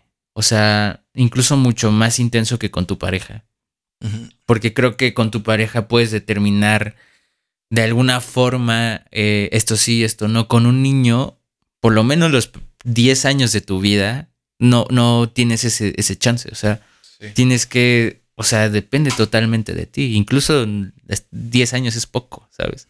Y entonces a mí tienes, o sea, las etapas, eh, porque no, no es suficiente con decir, es que a mí me, mis papás me dijeron esto y como que no me sirvió, mejor le digo esto otro, esto que me dieron mis papás me, me cambió la vida, entonces lo voy a hacer. Eso no es suficiente. O sea, es un principio, un cuestionamiento mucho más grande, porque te sirvió a ti, a ti no quiere decir que le vaya a servir a tu hijo. Y también tienes que buscar formas de hacer llegar lo de que quieres, el mensaje que quieres ah. A alguien que lo procesa de una forma diferente, a ti, incluso siendo un niño. Y es complejo con como, como personas que hay, como individualidades, porque es justo lo que dices. Eh, tal consejo eh, le sirve a una persona y a otra, ¿no? O incluso sí le hubiera servido en otro momento o en otra situación. Sí. ¿No? Y, pues sí, o sea, hay, hay respuestas como, como pensamientos y... Sí, no, la neta es que... Por eso yo creo que la, experiencia es tan importante. Y eso es, algo que, que, he ido aprendiendo en estos últimos dos años. Yo me considero alguien que ha tenido mucha suerte en muchos sentidos y me he dado cuenta que que mi suerte y que los momentos en los que siento que he tenido como suerte, y dices, órale, qué chido, han sido momentos en los que me he arriesgado o la vida me ha puesto en situaciones de riesgo eh, inesperadas y en situaciones distintas. Sí. Que no, en las que no tengo control, en las que no ni siquiera estoy seguro de, de qué hacer. Y eso eh, invariablemente ha traído sufrimiento, un grado de sufrimiento. Sin embargo, eso es pasajero y, la suerte que me ha dejado eh, se ha manifestado en muchas más cosas. Claro, y también, y también vencer, por ejemplo, también va relacionado mucho al miedo, ¿no? O sea, vencer este tipo de barreras que, o sea, la neta son muy cabronas y te enjaulan muy cabrón y que no te das cuenta, ¿no? O sea, justo apenas eh, fui, fui al cumpleaños de Jero, que le mm. mandamos un saludo a Jero. Saludos, Así de que muy cerca, muy cerca de mi casa y, y estuvo muy chido porque, o sea, todas las personas que estaban ahí, todas eran personas que iban de los 35 para arriba, por ejemplo, ¿no? Y habían muchos músicos y su realidad era bien diferente a la mía, ¿no? Claro. Y entonces yo hablaba de mis miedos y ellos hablaban de tal vez en ese momento era muy diferente como es el estilo de vida de un músico, ¿no? por ejemplo, yo le decía, es que, por ejemplo, hoy siento que tocar en un lugar, tocar en vivo es mucho más complicado que antes. O sea, siento que antes se veía como, había como más bandas o había como, no sé, siento como que había un poco, mucho más espacio y menos oferta para tocar en lugares. Ellos me decían, es que para nosotros nunca hubo, por lo menos para ellos, nunca hubo como esta idea de buscar, buscar, sino antes era de, ah, es, es tu cumpleaños, entonces en mi cumpleaños voy a traer tres bandas porque mis amigos, todos mis amigos tocan o lo que sea. Entonces hacían una banda, entonces uno de tus invitados veía que esa, de esas tres bandas le gustó uno y le invitaban a su otro cumpleaños y así iban como haciéndose de como fama y los terminan tocando en un bar, terminan tocando con tal persona, con tal artista. ¿Sabes? Como que todo era como muy natural. Y ellos me decían, nosotros desde los 15 años tocábamos porque era lo que, la forma de relacionarnos, ¿no? Hoy también sabemos que las fiestas en tu realidad, o sea, la mía es diferente. Por ejemplo, ya no hay una banda, hay un DJ o un celular conectado a Spotify, ¿no? Entonces, eso cambió y ellos, ellos me decían, nosotros no teníamos que buscar, buscar de alguna forma, ¿no? ellos me decían, hoy tú se daba. te la tienes que chingar para hacerlo. O sea, hoy tienes que irte a parar al bar tal, tal con un video o lo que sea, con tus redes sociales bien. Sí, y es que esta es la realidad. Y pedir y decir, güey, déjame tocar, tengo tal proyecto, no sé qué. Y tienes que hacer eso en todos los lugares porque sin, porque no, no, ya no llega, ¿no? Ya. Sí, y... y... es una mentira eso de que, bueno, en la mayoría suelen meter, por ejemplo, subir covers y todo este tipo de cosas, realmente no te generan muchas oportunidades. Es más como un tema de cuidar tus redes. Porque generarte una oportunidad de, oye, ¿qué crees? Tengo un bar aquí en la Ciudad de México. O ¿qué crees? Tengo un bar en tal lugar y quiero que vengas a tocar. No sucede tanto, la neta. O sea, lo único que obtienes son personas que les gusta lo que haces y ya. Pero de ahí a que tú como músico obtengas algo económico de, tu trabajo, no es realmente. O sea, justo hay como cierta mentira ahí en, el tema del músico, como que creo que tienes que generar afuera para poder tener algo en las redes. Y por ejemplo, hoy es diferente, o bueno, creo que es mucho más complicado diferenciar eso. Por lo menos para mí fue Claro. Fue muy revelador, güey, aunque se vea muy evidente porque fue decir de, güey, o sea, claro, o sea, yo subía esto esperando que pasara esto y así, pero realmente tengo que generar mi vida afuera para poder presentar una en las redes, ¿no? Sí. Y está muy cabrón, güey, porque genera mucha frustración decir, güey, ¿por qué no llega nada? Pero es porque así ya no funciona hoy, ¿no? No y hoy tienes que ser editor, grabar, o sea, editor de video, iluminar, güey. O sea, incluso hacer esto que estamos haciendo nosotros, güey, ¿sabes? colocar los micrófonos, saber usar un programa, aunque sea solo darle grabar y asignar un canal, güey, la iluminación, poner la toma, todas esas madres, pues son cosas que están chidas porque las podemos hacer desde casa, pero de alguna forma tenemos que hacer que alguien, alguien más lo vea o que genere algo, ¿sabes? No solo como, ah, me gustó, ya. Pues es parte de la realidad, güey. Es, la es parte de la realidad que nos tocó. Sí. Y en otros tiempos la realidad era otra. Tenía sus facilidades, tenía sus desventajas. Claro. Y, y, pues nos tocó una época de transiciones y de adaptación, en la que no está precisamente claro y definido eh, el papel de, de, la tecnología y de la comunicación. Se empieza a, a, definir, para algunos se define muy rápido, para otros no. Sigue evolucionando, se sigue transformando.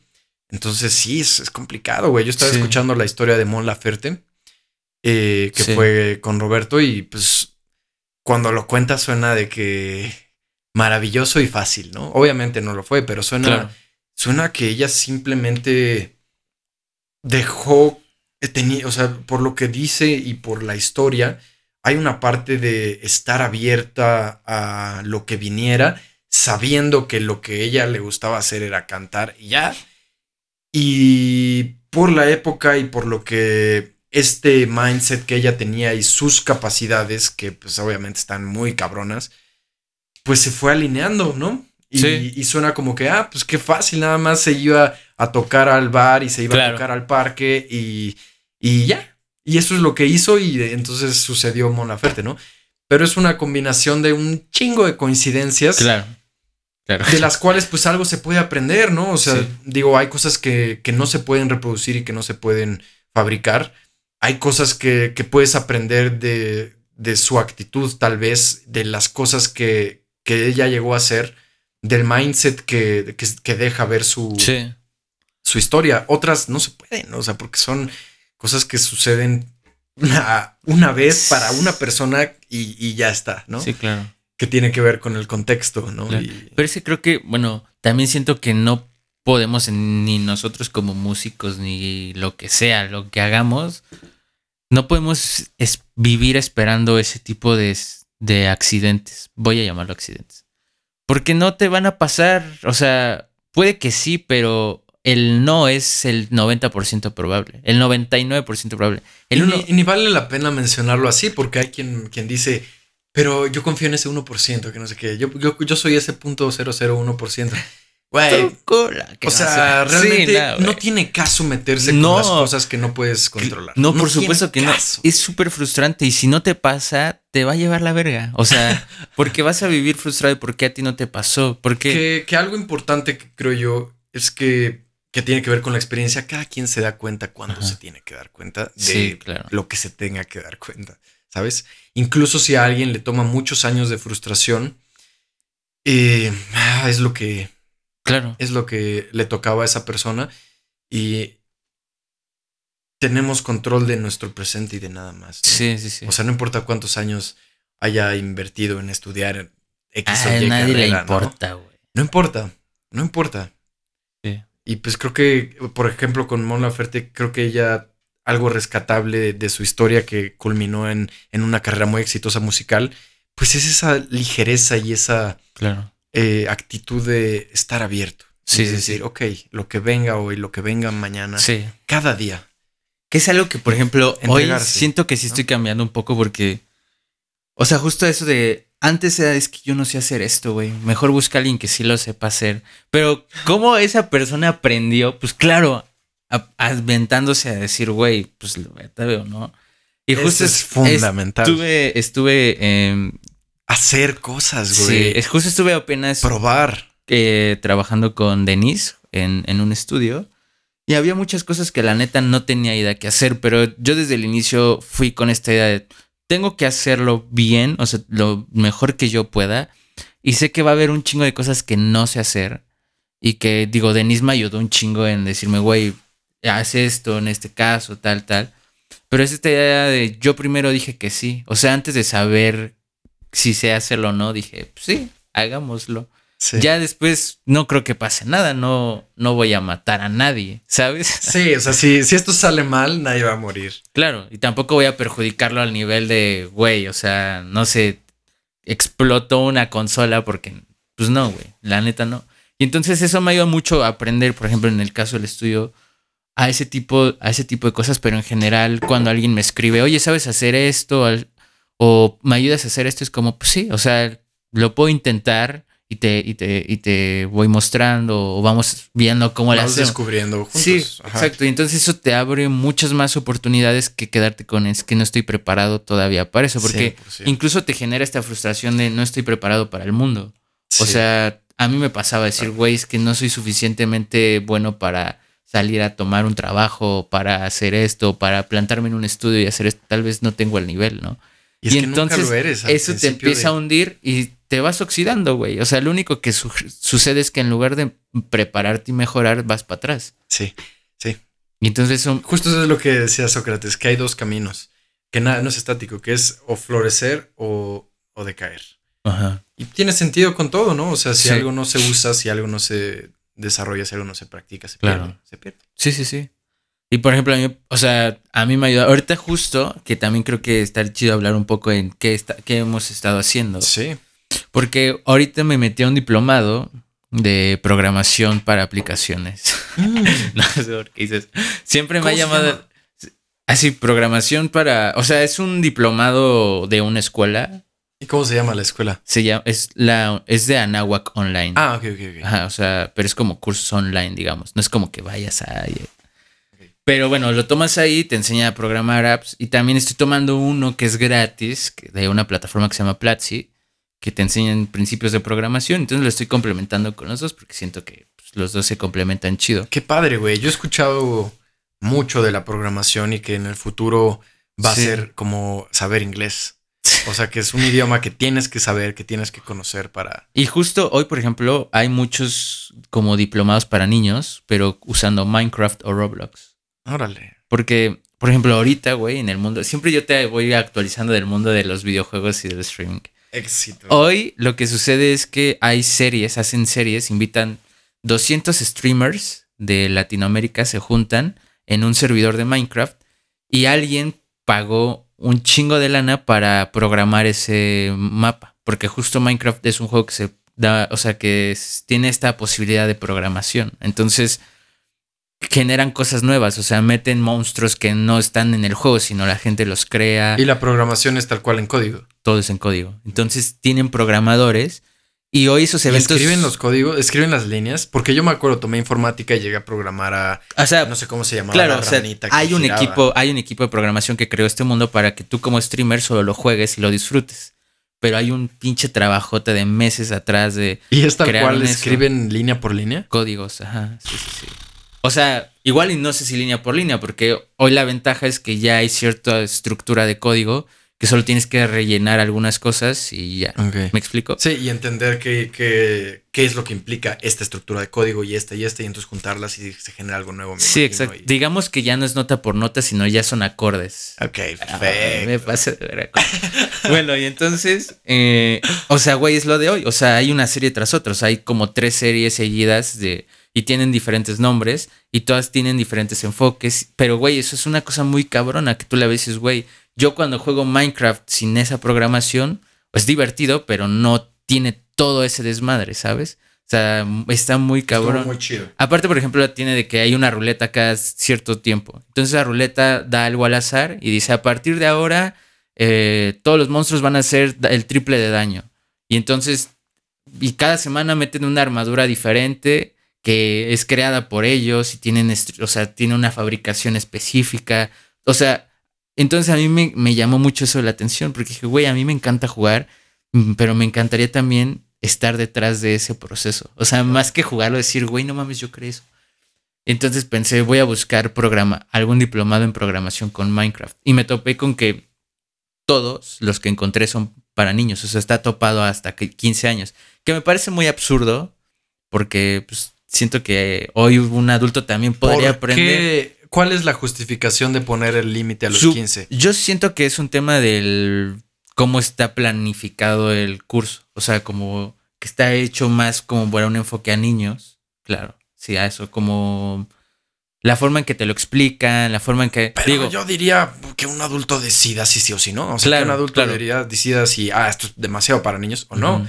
¿Por qué limitarlo? Sí, o sea, yo entendería que dijeran solo de 15 para arriba para algo, porque un niño o un chavito de 11 eh, todavía no vive X o Y, Claro. o el- se tocan temas muy fuertes, lo que sea. Pero, güey, poner un límite superior se me hace ridículo, Sí. honestamente. Y, o sea, justo te pregunta, ¿cuántos años tiene tu hijo? ¿Sabes? O sea, no te pregunta cuántos años tiene, sino cuántos años tiene Sí. tu hijo y está topado a 14 años. Bueno, eso es una cosa de marketing que ellos tendrían que resolver. Que Claro. Ya, que ya se darán cuenta que se están perdiendo Sí, un mercado enorme de, personas que nacimos. Y se darían cuenta más rápido más si escucharan este momento. Ajá. Escúchenlo, esto es para ellos. Platzi se llama, ¿no? No, Platzi es como de programación chingo de madres. Este es una que se llama. No me acuerdo cómo se llama. Pero es otro Es que es curioso porque. Son muchas páginas que te enseñan a programar en Minecraft. Porque Sí. hay otra cosa. En Minecraft. Minecraft sacó una edición de educación. Entonces, también Minecraft tiene un juego sin tomar un curso en donde tú descargas Minecraft for Education, se llama, y te enseña a programar el juego. O sea, te enseña a meter código en el, en el juego para que pues, ¿Y sucedan Minecraft cosas. es este compatible con eso? Tú puedes cambiar. Sí, o sea, Minecraft que creó, deja- creó ese para los niños, para que los niños en lugar de jugar aprendan a programar. su- Ok. Entonces, Órale. está muy cabrón, güey. Y, o sea, yo dije, güey, eso está muy chido porque, o sea, es un paso un poquito de no necesitas ya crear un juego desde cero, sino hay muchos juegos que puedes crear tus propias cosas, ¿sabes? Ya con los elementos que tiene.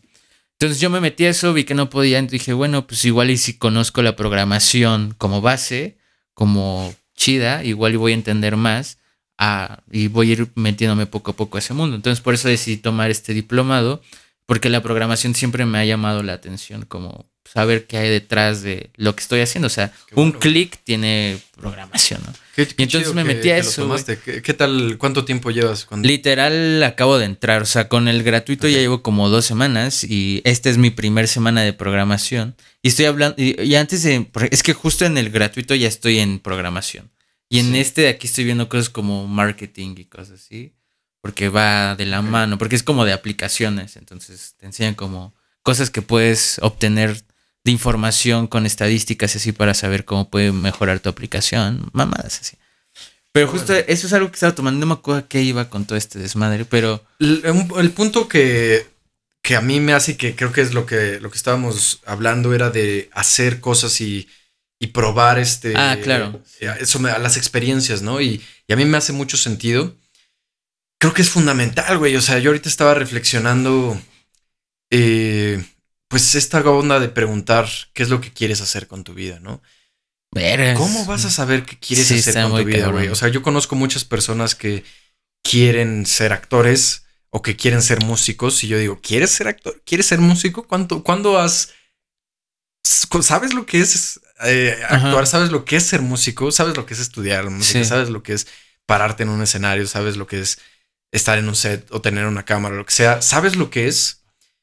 Y, y muchas personas después de hacerlo dirían que sí, muchas dirían que no. Sí. Y creo que la clave es probar cosas. Y, Totalmente. Y conocer, conocer realmente qué posibilidades hay antes de, tomar. Y también te das cuenta ahí de tus, de tus, o sea, de qué buscas realmente al tomar decisión. O sea, quiero ser músico, ¿por qué o para qué? ¿A dónde quiero llegar? Quiero ser actor, ah, ¿por qué? ¿Para qué? Quiero ser programador, ¿por qué? ¿Para qué? Por ejemplo, mi objetivo de programar es quiero hacer algo en Minecraft. O sea, no es tan, no es tan ambicioso al principio, pero igual y me lleva a algún lugar. No, y cuando es algo que con lo que tienes contacto, es algo muy real. Es, es, un deseo, un, ganas de hacerlo muy reales. Cuando es algo con lo que no tienes contacto, con lo que no tienes idea.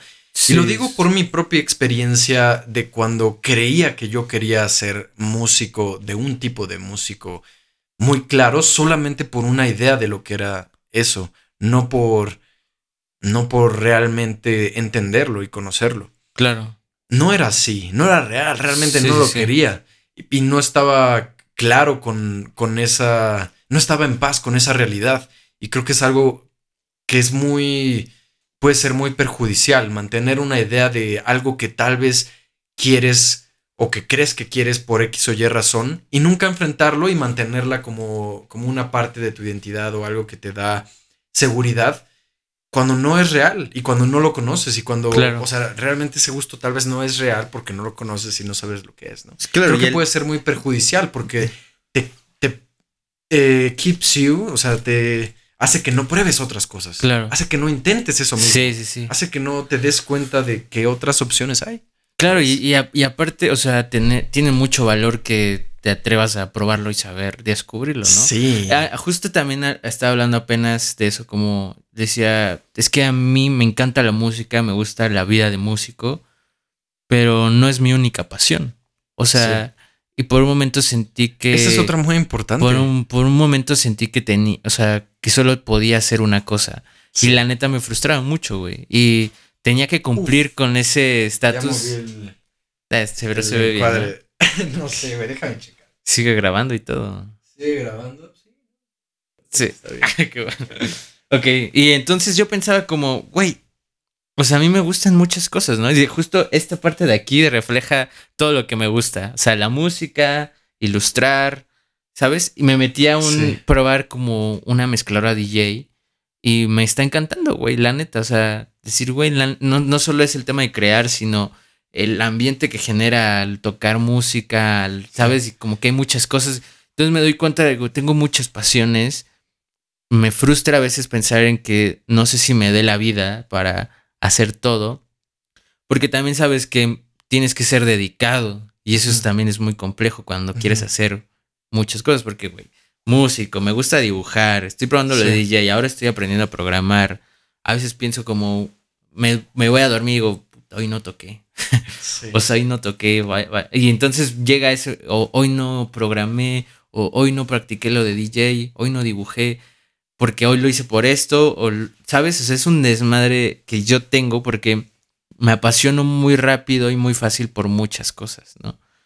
Y entonces, en mi caso, me cuesta mucho y justo también tenía esa idea de, pues sí quiero ser músico, pero tampoco estoy casado hoy con la idea que yo creía cuando entré a estudiar músico de es, lo que, quiero ser. ser músico, o sea, sí, claro. Musician el que hace música y ya está, sí. ¿no? Y es que también hay una presión. Sí, hay una presión tremenda por un montón de cosas. Claro, tienes que, eres músico, tienes que hacer esto, esto, y ni siquiera te lo pide un músico. Ajá. Te lo pide alguien que no tiene idea de qué estás haciendo. No, y, ahora con la tecnología, pues sí influyen muchos otros factores. Ah, sí, eres músico, qué padre. ¿Cuál es tu Instagram? Y entonces, si, si tienes tantos o cuantos seguidores, si eres o no eres, o qué tipo eres.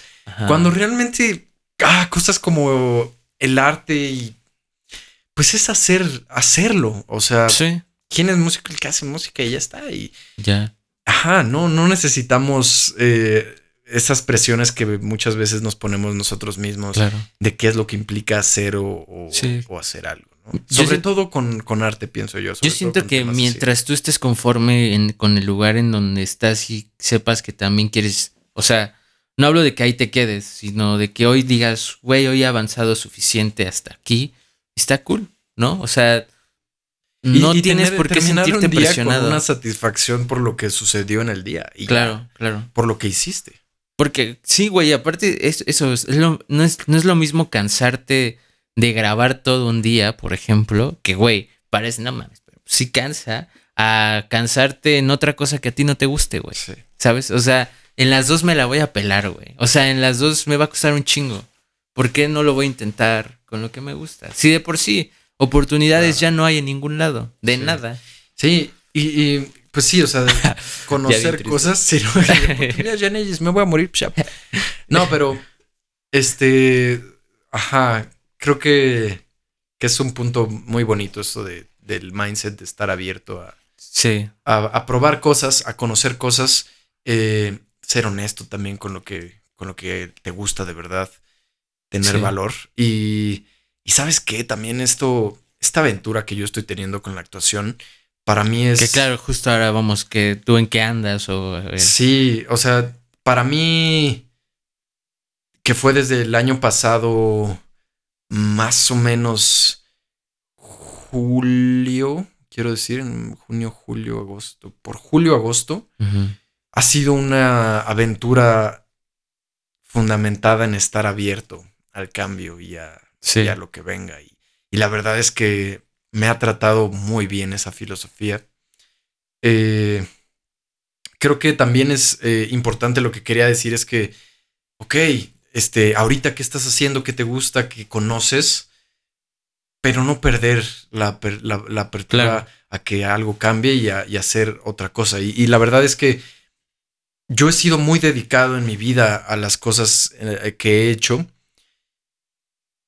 y creo que he tenido muchos resultados distintos en, las disciplinas a las que me he dedicado. Y curiosamente me, siento bien ahorita con, la actuación por esa filosofía. Y la filosofía que tuve cuando empecé fue, ok, si, si en algún momento conozco a alguien, porque he conocido un montón de personas a raíz de que empecé a hacer castings y proyectos, si conozco a alguien que me invite a hacer otra cosa y de pronto me gusta y lo tomo y empiezo a ser chef, bien por eso y, lo voy a aceptar. O si algo más sucede, o sea, curiosamente, esa filosofía de no clavarme con, con que tengo que ser bueno en esto, tengo que ser un buen actor, me ha mantenido más tiempo vivo con, con la magia de lo que es hacer algo. Creo que todas las actividades pueden ser mágicas. Creo que que ser músico, ser ingeniero, ser abogado puede ser, puede tener una vida muy especial. Claro,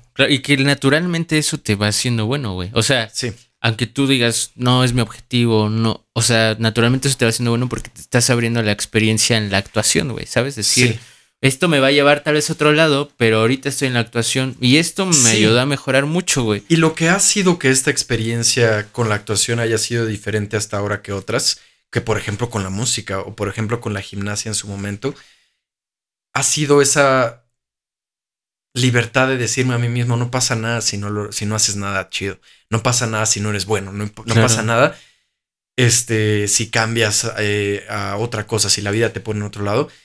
Ese, esa libertad que por alguna razón tuve cuando empecé, ha sido que este viaje sea mucho mejor que los que he tenido en otras, en otras disciplinas, ¿sabes? Sí. Entonces es algo que valoro mucho, es algo que, que valoro y que espero y lucho por no perder. Claro. Es decir, si algo pasa mañana que cambia realmente todo, toda mi vida, no perder esta, este mindset de estar abierto a aceptar otra realidad, a aceptar hacer otra cosa. Eh, entonces, pues sí, eso es algo muy importante que, que tengo. Digo, creo que también las dos cosas son válidas, ¿no? También la persona que dice, no, pero es que yo quiero, me voy a enfocar y yo me aferro a ser músico, está bien. Claro. Pero siempre y cuando es una, una decisión consciente y que estés dispuesto a asumir lo que sea, porque también asumir que a donde me quiera llevar esto es que también tengo que aprender a decirle adiós a muchas cosas. No, y volviendo a lo que decíamos, uno puede estar seguro que va a ser músico. O sea, tal vez yo no estaba equivocado cuando me decía a mí mismo que iba a ser músico, porque amo la música y, y, ahorita estoy empezando un proyecto con mi hermano que, que de pronto también no, y que eres música. Ajá, y hoy eres músico. O sea, sí, eres no, y, y, es parte de mi pasión. Solamente el enfoque es distinto. Es, O sea, lo veo de una forma distinta, con una expectativa distinta que, que me hace estar en paz. Claro. Entonces, no, es, lo mismo. Sí, sí, sí. Sí.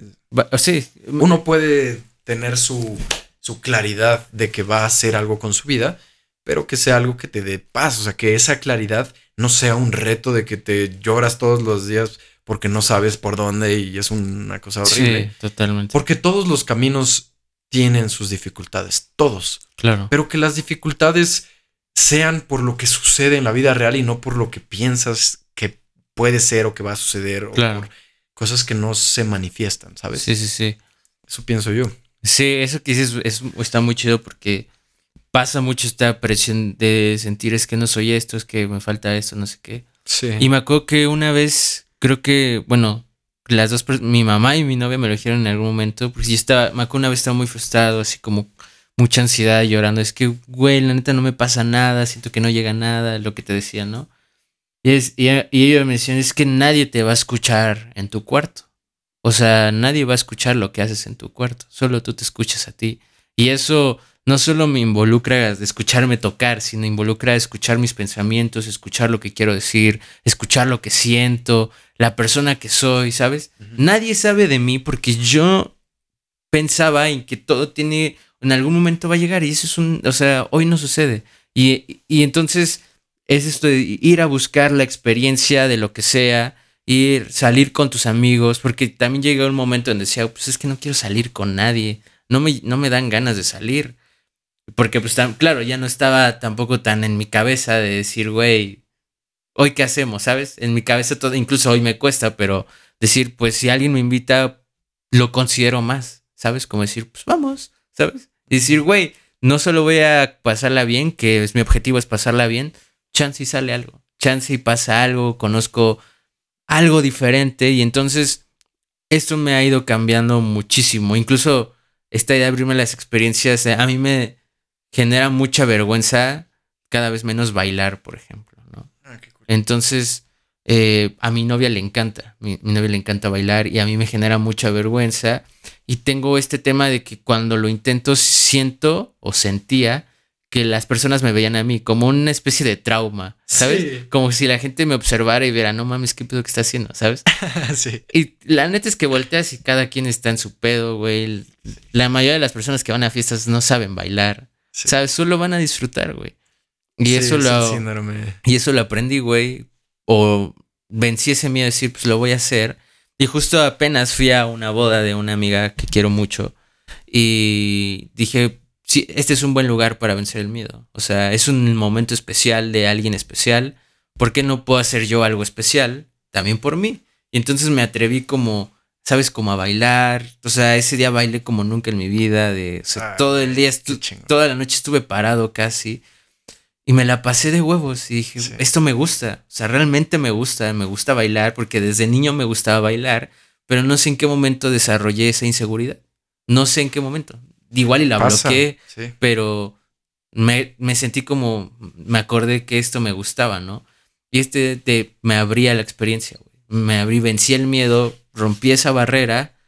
Fue difícil, muy difícil, pero fue muy gratificante lo que me sucedió, ¿sabes? Y que no solo me ayudó a dejar de bailar, sino me ayudó a, digo, a bailar, sino me ayudó a otras cosas, como a decir, güey, puedo vencer mis miedos, te motiva, te, incluso te hace un poco más fuerte frente a, cosas desconocidas, ¿no? Y aventarte a los retos, ¿no? Sí, y eso es muy estoico, que la base es ponerte voluntariamente en situaciones de disconfort, en situaciones que no controlas, claro. que te ponen incómodo para desarrollar carácter, entre muchas otras cosas. Claro. Y, pues sí, es parte de todo lo que hemos estado platicando, ponerte, o sea, estar abierto a experiencias, probar cosas nuevas. Eh, también, eh, pues sí, es en estas situaciones en las que suceden cosas especiales y suceden cosas buenas, en las que alguien se, vuelve suertudo. O sea, la suerte, la suerte no sucede a menos que te arriesgues. Eso es algo que yo he aprendido. Sí, sí, o sea, si quieres tener suerte, vas a tener que dar algo a cambio. La suerte no, no, no golpea solo porque sí. Tienes que dar algo a cambio. Sí. Eso es lo que yo he aprendido. Obviamente, pues igual y algo sucede, ¿no? De que pues, sí, no estabas haciendo nada y tocaron la puerta y era el pizzero y pues estaría una pizza que alguna vez me pasó. Estaba saliendo de mi casa, estaba saliendo del departamento porque estaba con mi mamá y no sé a dónde íbamos a ir, o estábamos llegando y yo que sé, salí del departamento, abrí la puerta y pasó un motociclista, pip, pip, hey, ¿no quieren una pizza? Y fue que, ¿qué? Y dije, pues sí. Me dijo, pues es que no me la, no me la aceptaron, no me la quisieron pagar y ya, pues, ¿no la quieren? Y yo así de sí. Y ya me la dio, ¿no? O sea, estas cosas sí pasan. Sí, sí, Puede pasar, pero eso es muy poco significativo. El punto es que para atraer la suerte, para materializar cosas que, sean positivas, uno tiene que arriesgarse. Tienes que plantarte en el lugar donde va a caer la suerte. Sí, uno tiene que, ponerse en situaciones de riesgo. Creo que eso es lo que yo diría sobre la suerte. Si quieres tener un golpe de suerte, tienes que ponerte en una situación de riesgo. Porque te lo juro que eso es lo que me ha enseñado la vida. Es este decir de. No es una idea. Di que sí, ya luego vemos qué pasa. Sí. Básicamente, ese es un. O sea, claro, hasta ahorita esa es nuestra conclusión de lo que nosotros hemos de lo que Nos ha pasado. Claro, sí, esto puede ser diferente, pero change. por lo menos en nuestro momento nos está funcionando para escalar de alguna forma a diferentes lugares, ¿no? O sea, no, no hablamos de un escalamiento como... Es que la, siento que a veces la gente piensa que escalar como de ya tengo mucho más dinero, ya tengo. No, se escalar de nivel de experiencias, vas escalando como persona. Sí, pues calidad de vida, calidad. Eventualmente eso se va reflejando con lo otro, ¿no? O sea, pues abre los brazos para que llegue lo que sea, ¿no? y poco a poco vamos creciendo en ese aspecto, ¿no? Y justo te iba a decir que me pasó una. Ya me pasando experiencias cagadas con o sea, de que te vimos, de que en... Ah, un, curioso. Te vi en el cine con mi novia. ¿En el cine? En el cine. Ay, qué chido, güey. Justo acabo de ver a un amigo en IMAX y dije, güey. Todavía no lo etiqueto, pero ahorita lo voy a etiquetar. Ajá, pero es que justo fue bien cagado porque mi novia y yo estábamos así como viéndolo así y de la nada saliste y pasó como cinco segundos. Así de ¿Cuál? No sé, era un comercial de una. No sé, güey, era un comercial de algo. Donde creo que te abrían la puerta y decías algo. No me acuerdo. Ok, eh, yo creo que era el de Uber, porque. Creo que sí. En los dos habría una puerta, pero me suena más el de. Ah, sí, claro, es el de Uber, claro. Creo que sí. Entonces nos quedamos así, como cinco, cinco, seis segundos. Como pasó el comercial y siguió otra cosa y fue como, ah, cabrón. Y ella me, mi, mi, novia fue la que me dijo, oye, ¿qué él no es Iván? Y le dije, sí, ¿verdad? Creo que sí era. Y, y ya, y después, justo este es muy reciente, tiene menos de un mes, mi sobrina estaba viendo un video y le apareció un comercial también de los anuncios de YouTube. Y, y decía como, me dijo, oye, este, ¿tu amigo Iván es actor o qué? Y le dije, sí, ¿por qué? ¿Cómo sabes? Le pregunto, ¿qué pedo? O sea, porque también, a mí no me gusta que también ella, digo, no tiene la forma, pero digo, pues, uno se las ingenia como para que sepa, que se meta a mis redes y todas esas cosas, porque yo considero que no son cosas para niños. o por lo menos nuestro podcast no creo que sea para que un niño lo escuche, ¿no? Yo le pregunté, ¿cómo sabes? Y me dijo, es que... Ah, no, ya me acordé. Fue porque creo que en ese comercial cantaban una canción. Sí, es el de Uber. Sí, había que cantar una rola. Y entonces ella me dijo, ¿te sabes esta canción? Y la empezó a tararear. Ajá. Y le dije, sí, sí la conozco. Es una canción súper, súper eh, icónica. Le dije, ¿de dónde la escuchaste? Me dijo, ah, es que creo que tu amigo es actor, ¿cómo sabes? Me, le dije, ¿qué amigo? Iván, el que luego viene aquí a grabar. Y le dije, ¿cómo sabes eso? Y ya me dijo, es que me salió y él canta un pedacito de, de la canción. Y ya me dijo, ya de ahí fue como, ah, qué cagado que, que lo ubicaste y no sé qué.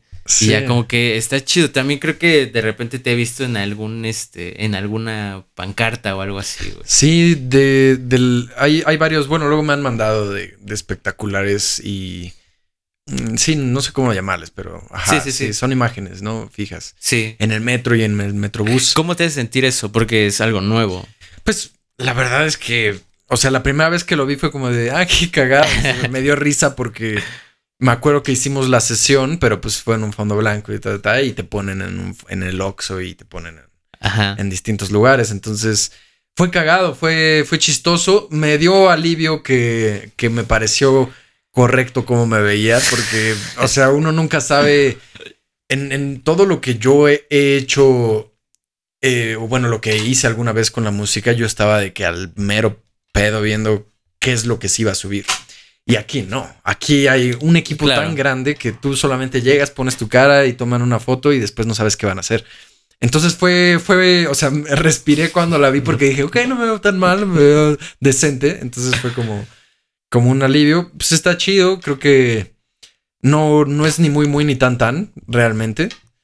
Eh, pero sí, pues es, es algo simpático. A mí me hubiera, o sea, me, daría gusto encontrármelo y tomarme una foto con esa madre, pero no te ha, sucedido. Ajá, estaría cool, la neta. Estaría cool. El, lo de Uber sí quería decir de que estuvo muy divertido esa filmación, lo de la canción, pero ay, qué madre desde que lo estábamos filmando yo sabía que, había, iba a haber temas. Igual y, alguien, o sea, nadie me ha hecho un comentario y tiene que ver con que yo estoy ahí seguramente. Pero nos dieron la rola desde el casting. En el casting nos dieron la maqueta de la rola y entonces lo que tenías que hacer era pues cantar la rola y hacer un acting. Entonces ya cantas la rola en, en el casting, luego en el callback y ya te quedas, ¿no? Entonces el día de la filmación era esa misma eh, grabación la que tenían de referencia. Eh, por ejemplo, el... año pasado que estuve en una película musical, yo tuve la experiencia de ver cómo se hace una película musical, ¿no? Porque tienes que grabar la música en vivo, tienes que grabar a los actores cantando.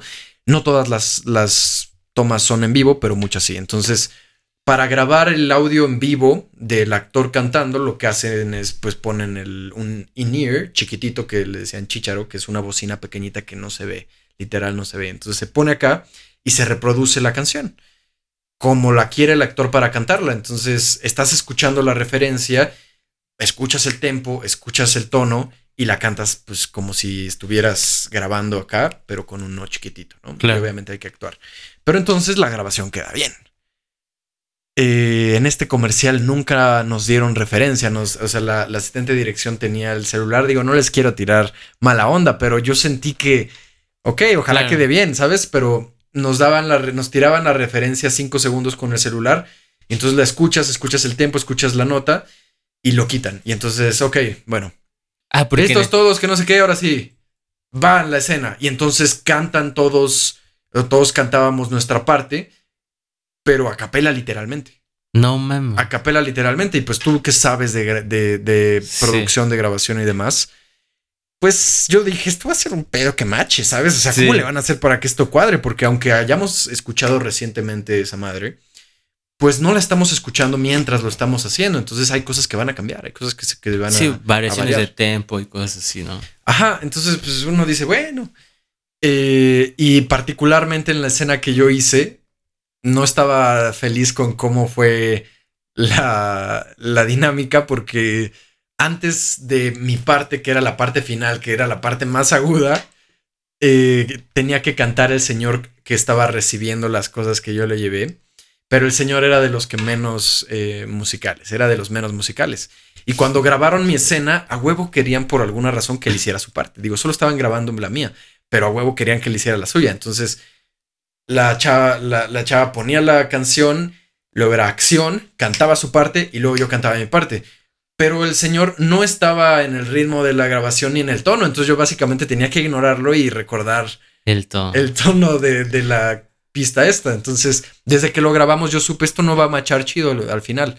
Entonces ya luego vi el comercial y efectivamente hay variaciones de tono. Nadie está perfectamente afinado. Sí. Bonito. O bueno, creo que una de las chavas, creo que Karen.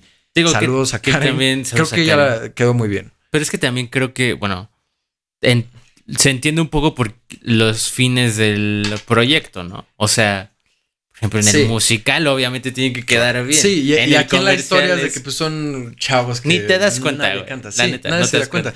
Pero yo que uno siendo músico ah, que ha luchado con, sí, te da con eso, cosas. sí, yo dije como de puta madre. Sí, sí, sí, sí, Sobre todo porque mi parte es una de las que está más chafonas en, cuestión musical. Y entonces uno dice, chale, güey, o sea, porque uno estudió música, güey, ¿sabes? Y todos podíamos cantar, todos lo podrían haber hecho perfecto y pudo haber quedado una pieza musical bonita, que no tiene, que no se hubiera metido para nada con la idea de que es gente normal o gente que está en su vida diaria, porque pues estábamos en set y, con vestuario, o sea, no se hubiera metido. Y todos pudimos haber cantado y que quedara la canción tal cual, muy, muy bonita pero no quedó porque no hicieron unos pasos ahí. Entonces para mí fue frustrante eso. Por ser músico, o sea, realmente, eh, como estaba la posibilidad de que quedara todo bien afinado, que no lo esté, me hace decir como de... Mm", sí, sí, sí, sí, sí. Pero bueno, es parte de, de no tener el control de todo, ¿no? Claro. Y, pues, también pues te da experiencia, decir, güey, si vuelve a pasar, pues como que medio ya le sé, ¿no? No sé si hubiera hecho algo diferente en retrospectiva yo, porque la verdad hice lo que pude, vi que no, tenían eso resuelto. Pero ya lo tienes como más hábil, ¿no? Decir, güey, ya va a ser eso y ya ignoras, decides ignorar el don. Digo, eso adición es que lo hice. Sí, claro. Lo hice, pero era complicado. Lo que pude haber hecho Lo solucionaste en ese momento y lo pensaste en ese momento, ¿no? Decir, tengo que ignorarlo y así. Pero ya si te llega, ya puede ser incluso algo más automático, decir, ah, ok, es así. ¿Sabes? Ya sabes lo que esperas, de alguna forma yo creo que lo que hubiera cambiado en retrospectiva hubiera sido. Un chicharito. No, pues no tenían, evidentemente, pero le hubiera dicho, ah, oye, es que no hay forma de decirlo bonito. Necesito que el don no lo haga. Necesito que el don no lo haga para yo hacerlo. Sí. Y, así queda un poquito mejor. Como cuando. eso suena bien mamón, pero. Como cuando no Justin Bieber. Como cuando Justin Bieber le pide al público que se callara porque, ah, no estaban a. If you're gonna clap, do it right. Y entonces ya les pone a aplaudir. Sí, es que suena un poco mamón. Así que por favor, cinco minutos tengo que afinar a este pobre hombre. No, pero en este caso era de que, a ver, la cámara está aquí, solo van a agarrar mi cacho, ¿por qué quieres que él lo haga? Que no lo haga. Y ya, hazme paro. Y ellos sabían que eras músico, ¿no? No, o sea. ¿Y, qué tal si, bueno, ya pasó, ¿no? Pero estoy imaginándome este escenarios en el espacio-tiempo en donde tú le dices, oye, este, no necesito que él lo cante, porque igual y lo hicieron por ti, para tu referencia. Y te digas, solo pónmelo y yo ya cuento.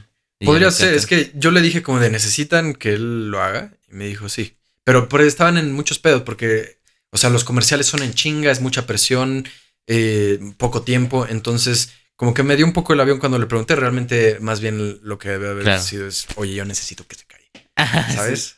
Sí, sí, sí. Porque imagínate, escuchas, una, escuchas la referencia que tienes que seguir claro, y tú vas a cantar después de yo y yo hago algo distinto. Sí. Fuck me. Y aparte no tienes la pista, porque aunque si ves la pista y él canta desafinado, pues tú escuchas la pista y ignoras la pista.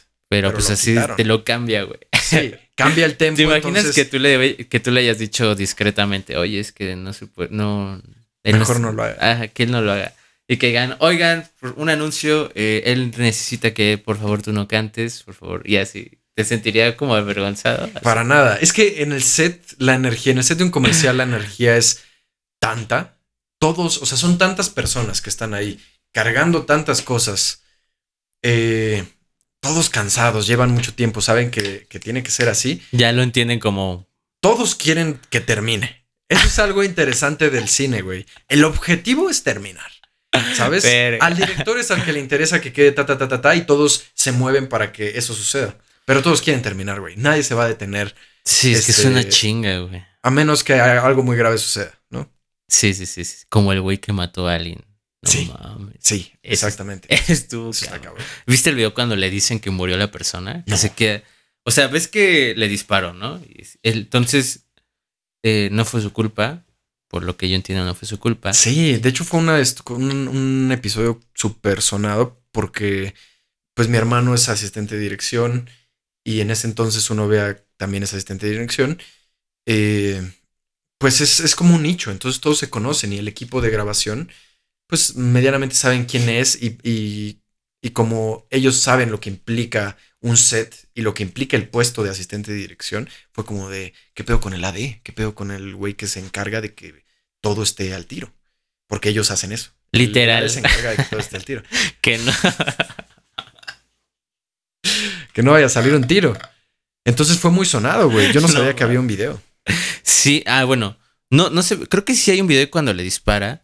Pero fuera de eso hay un video de cuando. Imagínate, grabaron tu muerte, güey. Hay un video de cuando el güey lo citan como, no sé, producción, sabrá. Sabrá Dios quién. ¿Pero a quién? ¿Al actor? Al actor. Y están así, en una mesita así. Está, y le dice, oye, queremos hablar contigo, queremos decírtelo antes de que lo sepas por fuera, porque pues ya, ya se salió un poco de control, pero eh, la persona murió. Y él se queda así de no. Y se pone así y se ve la mano. Pero es una cámara así lejana, güey.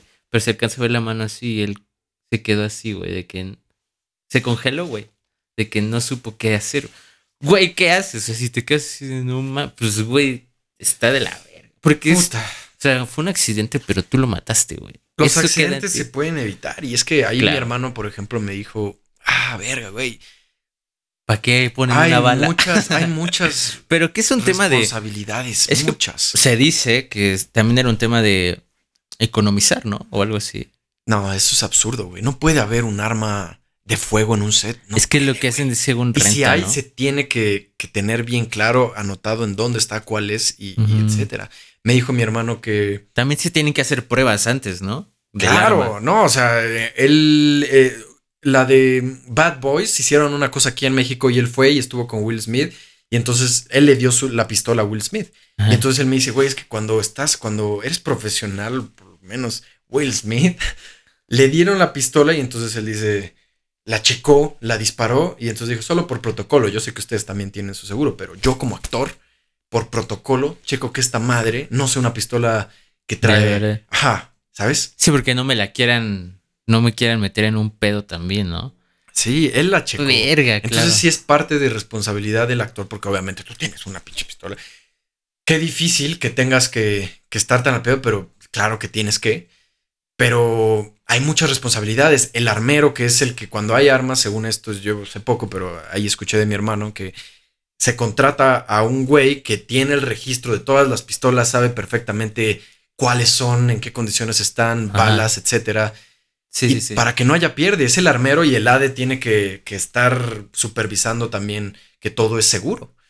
Entonces, pues la responsabilidad es de todos, de la producción entera por no, tener el armero ahí al tiro, del ADE, del actor que no revisó que, que no, que fuera seguro. Y creo que esto ya había pasado, pero con un actor, ¿no? Que también a él lo mataron, pero no sé quién. No, escuché. Pero sí, fue un caso muy sonado de que, pues es que sí es algo muy grave, güey. No, está muy cabrón. una persona se murió en un set porque le dispararon. o sea, es un absurdo. Güey. Sí, sí, sí, está muy cabrón. Sí, pero bueno, pues sí es algo que sucedió. Son cosas que suceden. Y es. Así es, así es. Pues bueno, ya llevamos bastante tiempo. No sé si quieres cerrarlo aquí. Podríamos cerrarlo aquí, digo, yo tenía como pensado. No, dime, lo corto y seguimos. si quieres, ¿no? O sea, la verdad es que hemos platicado bastante a gusto. Creo que no no, no siento que, que me falte nada, nada más, pues sí, ahorita estoy en esta aventura de la actuación. Estoy satisfecho con que no, no siento presión, güey, de, claro. de ningún tipo. Es curioso porque siento que es un medio en el que, en el que hay mucha presión. He conocido actores de muchos tipos distintos, güey. He conocido, he trabajado con actores que están empezando, que siguen estudiando, que no estudiaron, pero que les gustaría probar, con actores que llevan mucho tiempo haciéndolo y son muy buenos, con actores que llevan mucho tiempo haciéndolo y como que parece que, que no, con, eh, con actores que son medianamente celebridades. Entonces es, es, muy curioso porque sí hay una especie de, eh, pues, de presión como en la música y, yo me siento bastante tranquilo de no tenerla. Por alguna razón no la tengo. No, pero está perfecto eso. Sí, la verdad es que estoy agradecido de que, de que así sea. Y, pues nada, la verdad es que eh, pues tengo el ojo, como dirían uno en el camino y otro en el andar. y pues ahí vienen cosas chidas, pienso yo. O sea, creo que, sí. que va, va a haber... O sea, ahorita, ahorita tienes un proyecto que digas, este me ilusiona mucho, mucho, mucho. He tenido mucho en la mente una peli que Igual con esto de la suerte, eh, yo ahorita llevo muy poco tiempo actuando, güey. Entonces, eh, estoy armándome de, de, valor. Estoy teniendo experiencia, o sea, estoy, llevo varios meses desde que empecé, que fue en enero, tirando un montón de dardos, buscando castings y todo lo que doy perfil lo lanzo y todo lo hago y eh, estoy en, en, ese proceso de armarte de material, armarte de fotos, armarte de tu reel y demás, ¿no? Entonces, o sea, todavía estoy, digamos, en ese, en ese tiro. Y cuando estás en ese lugar, que no tienes una agencia, no tienes un representante, pues hay muchos castings que jamás te llegan. O sea, hay un montón de proyectos bien chidos que se están haciendo que no te enteras porque no estás, digamos, en, en el lugar correcto, en el momento correcto, ¿no? y aún no te tienen en la mira, digamos, ¿no? Sí. Entonces, este, entré a un taller de actuación eh, en el que mm, me puede quedar solo poco tiempo por cuestiones de tiempo, precisamente. Y en ese casting conocí muchas personas y una de ellas son los amigos que voy a ir a ver ahorita. Y, ah, ok. Y una de ellas me pasó el casting de una movie, de una película que van a hacer en Mazatlán. Y ya es una peli de Netflix, está muy chida, está divertida. Y ya, entonces eh, hice casting, me dieron callback, hice callback y todavía no me, me escriben. Y así es la vida de la actuación, claro, pues, a ver si te llama, ¿no? Entonces la he tenido mucho en la mente porque pues ojalá estaría, estaría chido que se hiciera. Digo, si no se hace, la verdad, por esto mismo que te digo, yo estoy bastante en paz. Claro. Y si se hace sería un reto, claro que puedo hacerlo, pero sería un reto. Entonces estoy, estoy tranquilo, pero he tenido ese proyecto en la mente. Ahorita estoy en varios cortometrajes, entonces pues eh, el siguiente es el próximo fin de semana, tal vez uno mañana. Y ya, pues lo que va saliendo, lo que va este, llegando. Estoy, estoy bien ahorita. Está divertido. No, está muy chido, güey. Y también que disfrutes del proceso, que es lo más importante. Eso es lo más importante. Sí, eso es lo más importante. Eh, pero sí, así, así la vida. Así la vida, amigo. Hay mucho que hacer y pues ya que salen más cosas. Así es igual, igual estaremos aquí de que al pendiente y pues compartiendo todo. Yes. Así, así funciona y apoyarnos entre todos. ¿Cuánto tiempo llegamos hablando el día de hoy? De son 110 minutos. Casi dos horas, todavía no dos horas. Casi dos horas. Ok, se pasaron rápido. Muy rápido. Sí. O sea, de que volteaba y ya le digo, hola, a ver, ya llevamos eso. Sí. ¿Tú quieres decir algo más? Pues no, creo que ya no tengo nada más planeado, solo que pues en respecto a lo que estoy haciendo, si de algo sirve nada más, no sientan ninguna presión sobre nada en su, su vida, o sea, si la sienten, piensen un poco por qué, o sea, de dónde viene, porque a veces ni siquiera es por ti, o sea, no es... Es algo que solo te dijeron que tenías que sentirte presionado. Y hay veces que las volteas y es como, güey, no, tampoco hay tanta prisa, ¿no? ¿Sabes a qué me, me recuerda eso, güey? Yo escuché en algún momento a un monje budista hablando sobre el amor y decía que el amor verdadero se siente calmado. Cuando, cuando llega, se siente como casa, como familia. Y muchas veces está esta idea de que, ay, la persona que te gusta te pone nervioso y entonces pues es esa persona y, y así. Siento que, que, eso que estás diciendo es parecido, ¿sabes?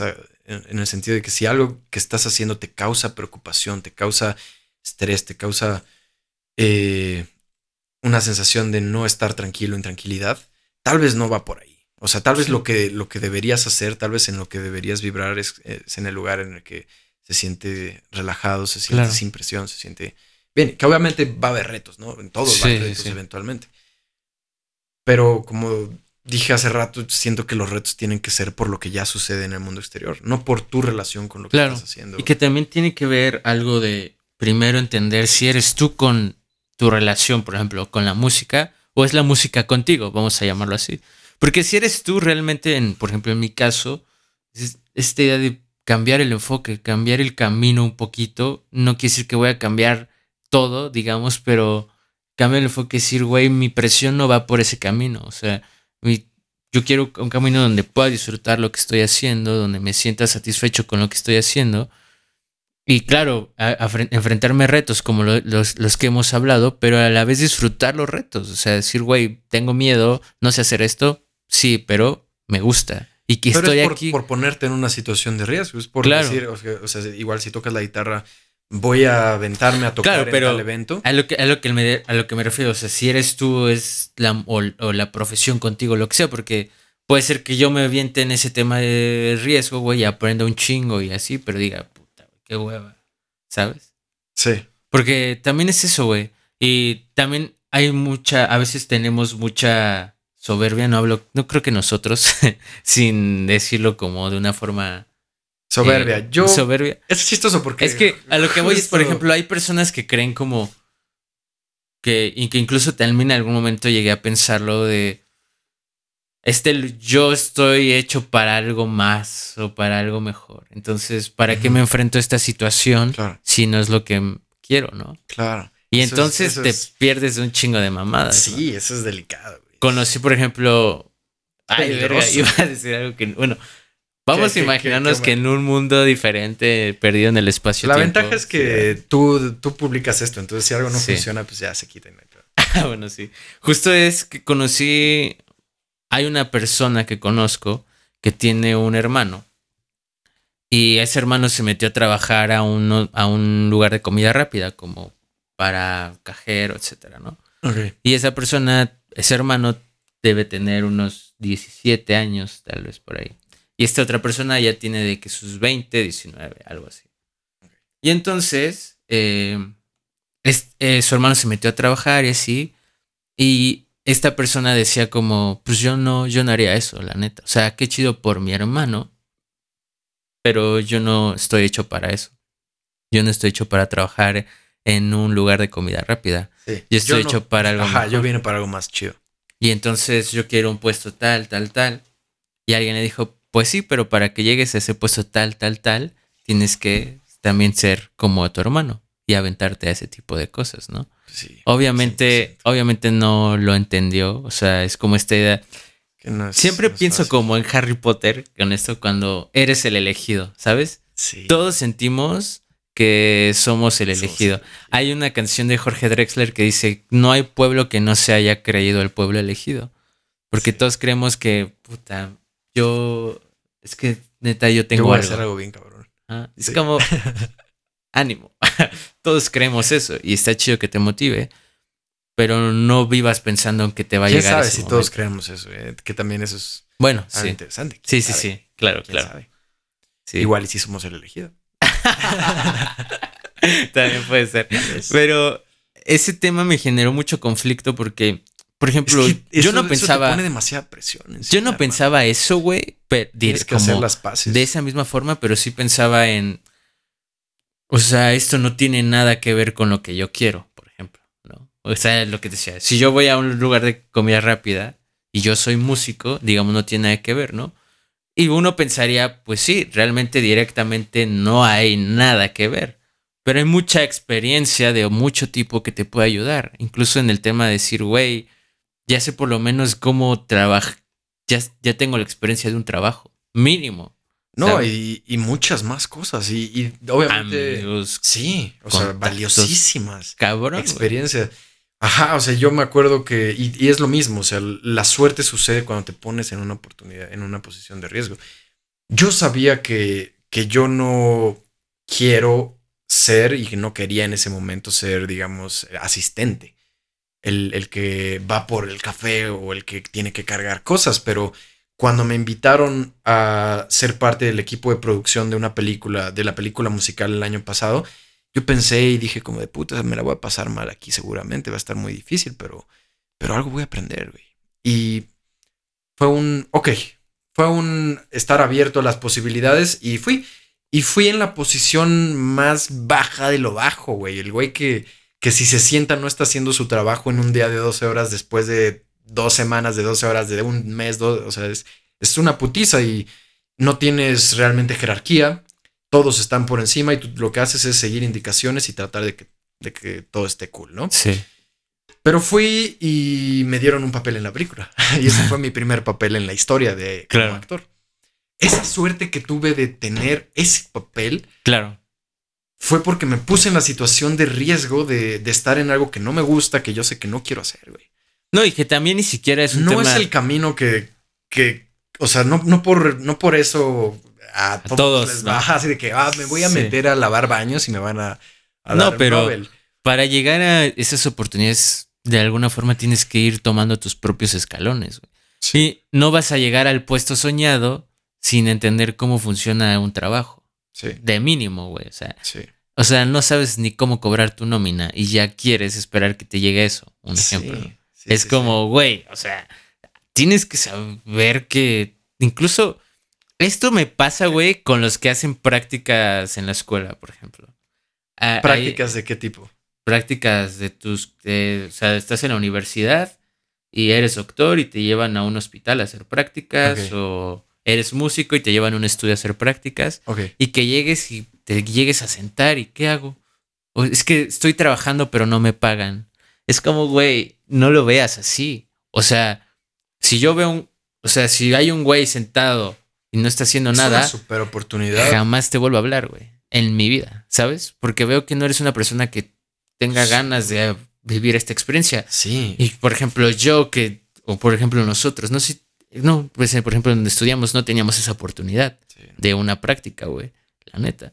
Y tú ves a alguien que la tiene y dices, güey, ¿por qué no la aprovechas, no? Porque, oh, digo, su realidad, su, su momento es otro, pero es lo mismo, güey, o sea, a- o sea, tómalo como una oportunidad siempre, o sea, una oportunidad de algo, ¿de qué? No sé, güey. O sea, incluso aunque creas que no tuviste nada, siento que sí aprendiste algo, por lo menos en esos lugares. Sí, que, que tiene que ver con, con, un- con una actitud, ¿no? De, de enfrentar el día a día, de, Sí, claro. de ver las cosas como oportunidades. Sí, o sea, mi novia, por ejemplo, es, ella es psicóloga y ella está haciendo prácticas en un lugar de donde son niñas abandonadas, etcétera. Y justo un día hablé con ella y le dije, o sea, en este momento, o sea, no solo es una práctica como músicos que vas y grabas, ¿no? En este momento estás haciendo una práctica, pero tus prácticas es con otra persona. Y tienes que tomarlo con esa seriedad, porque de eso se trata. Y entonces tienes que dar lo mejor de ti. O sea, te puede llegar muy buenas oportunidades, pero también da lo mejor de ti para que cuando te vayas no te vayas con esta idea de puta, o sea, como que nada más lo hice por protocolo y no porque realmente estoy buscando algo más en esto. Puede que te apasione, puede que te guste el lugar, puede que no. No importa. O sea, es una Sí. oportunidad que tú tienes y, No, la y lo valioso que puede ser conocer personas. Claro. Es impresionante. Otros contextos. Sí. No, es, in- Es que o sea, está es cabrón. increíble, güey. Sí, está cabrón eh, porque hay muchas barreras que luego tenemos cuando interactuamos con personas y darte la libertad de arriesgarte y levantar una, aunque sea con una sola persona, levantar la barrera puede cambiar completamente una experiencia, un año. Es, Todo. Ajá. Te puede cambiar la vida, güey. Básicamente. Sí, sí, yo diría que eso es de las cosas más importantes, tomar, tomar las oportunidades. Sí. Porque como ya hemos visto, güey, o sea, ¿cuándo fue el, cuándo, ¿cuándo fue el primer podcast, güey? El tiempo Sí. pasa Bien como nada, güey. Y la Y neta es que nuestras pasa, las realidades cosas pueden cambiar, güey. y nuestras realidades han, cambi- han cambiado, güey. 100%. Pero también pudieron quedarse. Me acuerdo, güey, que ah, este podcast empezó en el 2020, ¿no? En la pandemia. Creo que sí. Ajá. Yo era otra persona, güey. Sí, en ese sí. momento estaba haciendo algo totalmente distinto y mis preocupaciones, mi día a día era diferente as fuck, güey. Claro. As fuck. Sí, y, y así, pues pasa rapidísimo el tiempo. Las experiencias pasan y, Sí. Está cabrón eso, güey. Sí. ¿No te pasa que luego volteas y digas, no mames, ya tengo tantos años? Sí, claro. Que, que digas, no mames, yo de niño, o, o cuando ves a alguien de Claro, 15 güey, años, claro. 17 y digas, es que está chavito y digas, ¿has visto este güey de TikTok? Es que tú no ves tanto TikTok, pero hay un güey que dice, cuando ya estás envejeciendo y entonces hace gestos, por ejemplo, este chavito de 7 años y se queda así en la cámara, ve la cámara y se pone en blanco y negro. De que, verga, ya estoy envejeciendo. Sí. Así pasa, ¿no? De que Este chavito de Sí, 17. Sí, yo apenas me 17 pasó, yo ya los veo de que puta madre. se... Sí, no, y yo me acuerdo. Chiquitito. Pues sí, o sea, muy joven, güey. O sea, yo Sí, me sí, acuerdo sí. cuando yo tenía 8 años, 7 años, que no quería crecer porque, Ajá. porque pues, no quería crecer. Yo me imaginaba a mí mismo de 20 años, güey. Y tenía una foto de mí a los 20 y había un edificio de departamentos, supongo que ahí vivía, y estaba yo con una camisa blanca, un pantalón de vestir, unos zapatos y un portafolio en la mano y simplemente estaba parado con cara de adulto. Porque Sí. para mí los 20 eran ya vas a ser adulto, güey. Claro.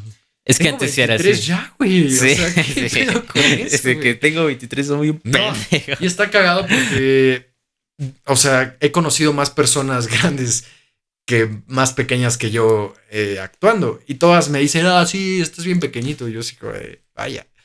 O sea, Sí, ya cuando ves la, a la gente. perspectiva, Sí. o sea, es una cosa... Sí, está muy cabrón. Muy cabrón. Sí, De, rep- de repente ya estamos envejeciendo muy cabrón. También siento que Sí, las redes sociales y todo ese pedo nos ayuda a pensar mucho más avanzado a una edad. ¿Me explico? pensar más avanzado. Es que, ajá, siento que sí. Por ejemplo, ¿Cómo? los niños se desarrollan mucho más rápido hoy en día y los adolescentes también por las redes sociales. Justo porque tienen mucha más información y aspiran a ser como personas diferentes. Antes tú veías a alguien en la tele, en un programa de farándula, y ya sabías su chisme, pero lo ves en la peli. Hoy conoces su Sí, vida, está- conoces su estilo de vida, cómo piensan, con sus podcasts. entonces- y entonces empiezas a desarrollar un criterio mucho más cabrón desde antes. Pues sí, que quién sabe qué experiencias se tuvieran antes, ¿no? O sea, porque, por Claro. ejemplo, en otras épocas era normal que Sí, por ejemplo, a nuestra edad. en mi familia, o sea, Sí. el, el coronel, el comandante, lo que fuera, un militar de treinta y tantos, cuarentas, se casara con la chavita de 13, güey. Sí, y, ya- y tenían hijos ya, a los 14 ya tenían hijos la chavita. ¿Cómo, qué tanto tiene que crecer una persona para tener hijos a los 14? ¿Qué tanto, con el contexto, ¿no? Ahorita, digamos, sabemos muchas cosas y tenemos acceso a conocimiento mucho más rápido que en esa época. Pero con, con lo que se sabía en esa época, pues ya una persona tenía que crecer aquí. Sí, güey, a los 20 ya tenían terrenos, hijos y. Sí, Caballos. responsabilidades Y caballos. duras, duras, o sea, Sí, una familia, güey, a los 20. sí, como estos viejitos que luego te dicen, yo a tu edad ya tenía tal. No, Yo ya tenía enemigos, güey. Sí. tenía- de familia, ya, ya Sí. estaba pensando en nietos. Está cabrón, güey. Está muy cabrón eso. Sí, los tiempos pasan y, y pues las condiciones también. Pero, güey, hay cosas que se mantienen. Está platicando de algo muy duro también que me parece simplemente injusto sobre las mujeres que eh, tienen que crecer muy rápido en, una cultura como la que vivimos. Este, platicaba con, con una amiga que es actriz a la que, que me platicaba, ¿no? Que empezó a los 17, 16 y desde entonces señores con los que actuaba, que ya eran señores, le tiraban el pedo y le invitaban a salir y así, entonces dices, ¿qué, güey? O sea, eh, por enfrentarte a esas situaciones, Sí.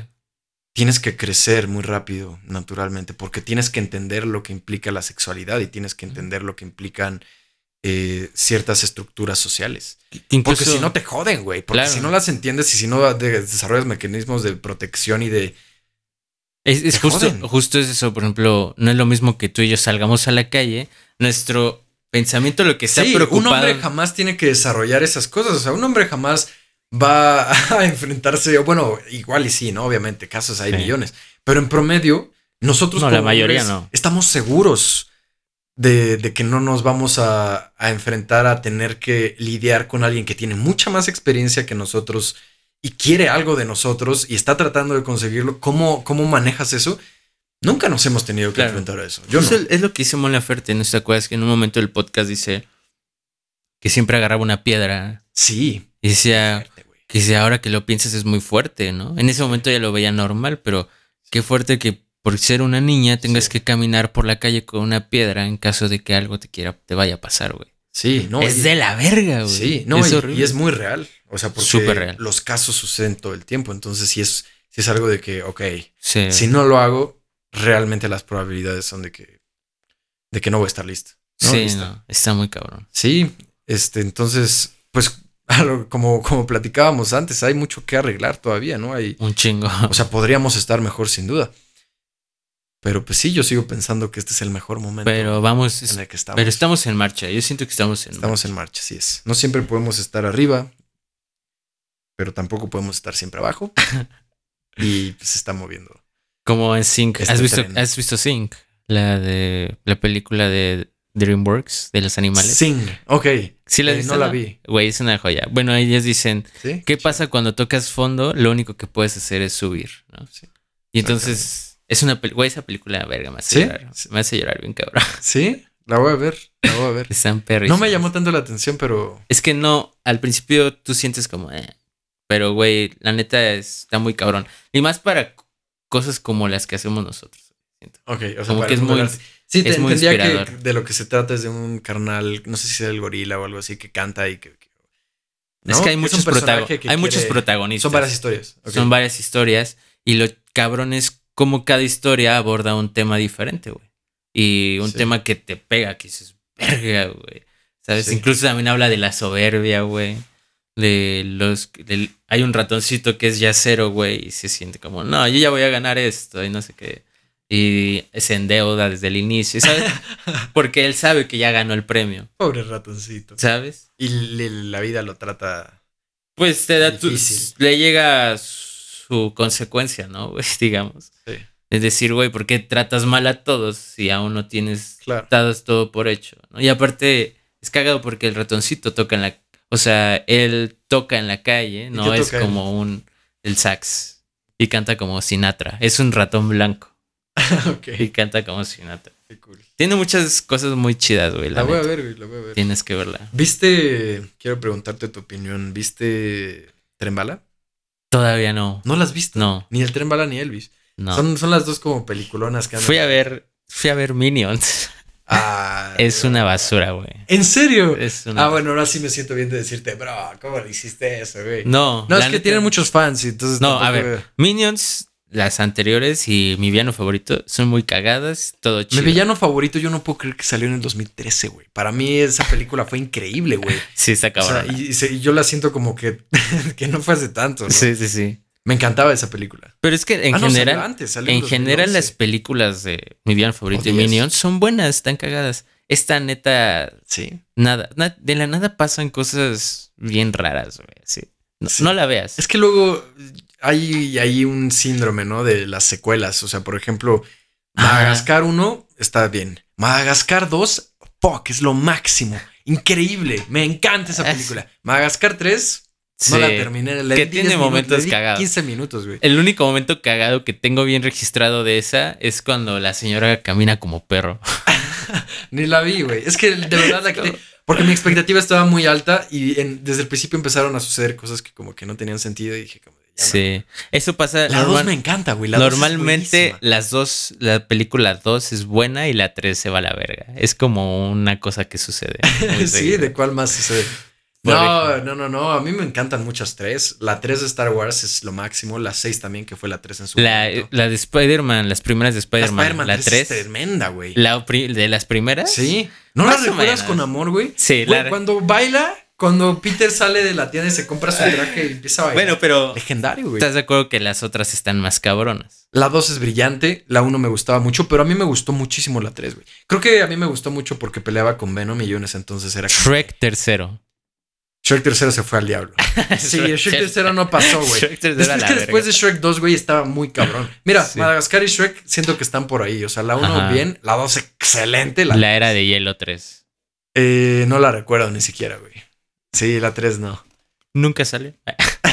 ya, ya van como a la 8, creo. O sea, ¿eh? es algo de caricaturas, dices tú, es algo de, de Sí. animaciones. Porque, Siento- por ejemplo, Matrix 3 a mí me encanta, el Señor Nunca de los Anillos Matrix. 3 me mama. El ¿No has visto Señor de los Anillos es verga. ¿Neta no has visto Matrix? No, nunca. Vela, creo que es un gran tema de conversación, sobre todo la 2.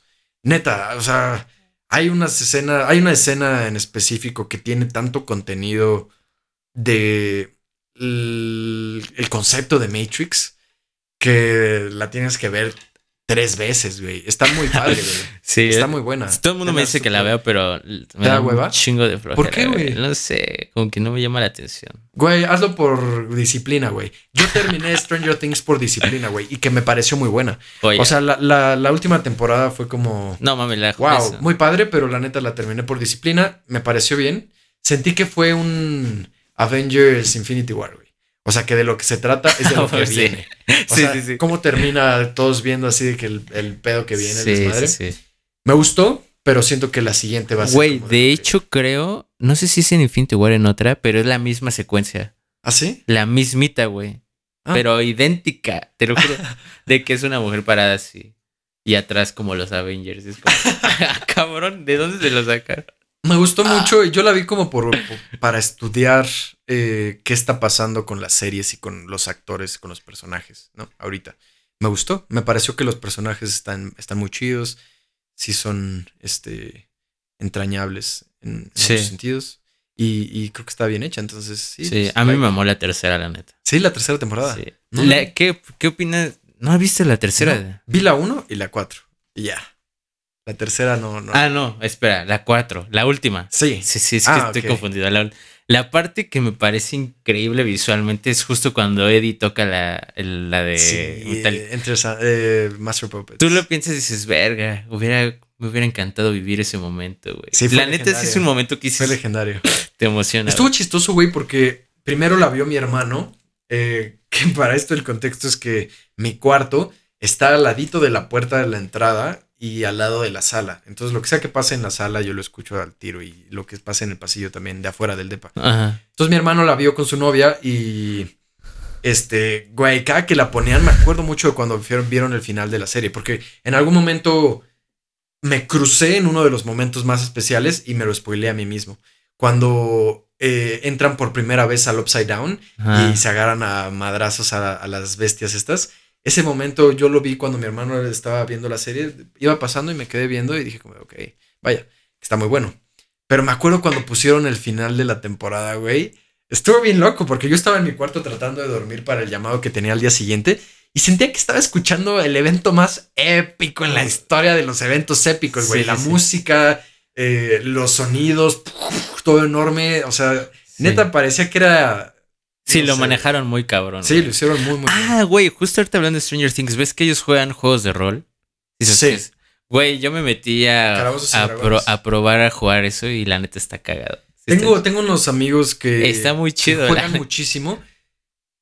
No lo he jugado yo, pero los conozco, son increíbles. Pues te podría incluso y- servir como actuación, siento yo. Sí, claro, no, ellos son actores. De hecho, él es director y productora y actores. Es increíble, juegan. Y ajá, y se la pasan muy bien. Y pues básicamente es a- a- aceptar el personaje que te toca, ¿no? Literal, yo me metí por Discord con gente desconocida y muy chido, güey, porque hay diferentes tipos de personas. Los que lo quieren hacer todo muy cinemático, los que nada más toman las decisiones. El narrador es, o sea, es Sí, es clave, el güey. clave, Es el- pero, güey, es una cosa muy chida, güey. La neta es una Sí. experiencia. O sea, a mí me gustan mucho los juegos de mesa Sí. y todo este tipo de cosas. Y como que es una combinación de inventarte tu propia En historia. Discord. y- En, en Discord, en. Discord, ajá, sí, sí, sí. Y también ahí tiene que tira al lado y ahí lo tira. Jugamos un juego en alguna en algún cumpleaños de un amigo parecido que era de El Lobo, creo. Monopoly. No, no, no, era uno en el que se hace de noche en la aldea y entonces alguien amanece muerto. Ajá. Y entonces empiezan a ver quién es el asesino y tienen que escoger y, y todos votan y entonces matan al que escogieron. Claro. Y ¿Qué? uno se tiene que defender y, y así, ¿no? Sí, sí, sí. Si yo creo que fuiste tú, todos saben que, Como el club. son. Sí, parecido al club, ajá, Ajá. Pero pues es nada más de que hablándose, ¿no? Que ahora que lo planeas. Fui pésimo, güey. En el Sí. juego fui pésimo, güey, porque estaba siendo muy verdadero. Y entonces, siendo verdadero, pues me estaba cagando de risa y todos creían que yo era el lobo. Y yo así de, güey, te juro que no soy el lobo y me estaba cagando de risa. Y todos están muy serios. Entonces, ajá, entonces así de que, güey, o sea, obviamente eres el lobo, mira cómo estás hablando. Y yo así de, cabrón. O sea, si yo quisiera hacerte creer que, que no soy el lobo, y si soy el lobo, te diría, te juro que no soy el lobo. O sea, y te pones serio porque quieres hacerle creer. Pero, güey, yo estaba de que neta no soy el lobo, güey. O sea, Sí, cagándome sí, de risa y me mataron los cabrones, güey, al final. Es que ahora que lo, que lo planteas así, cualquier juego puede ser interpretado como un juego de rol, güey. Incluso el Monopoly. Sí. Ser un empresario y diga, bueno, estoy en esta tierra y Sí. la voy a comprar. En lugar de, tiro al dado, la quiero, dame. ¿Sabes? Es que sí, como que le juego da, de mesa. le da como otro... Otro otro- color totalmente sí, güey. Se te, te metes. Sí, se vive diferente.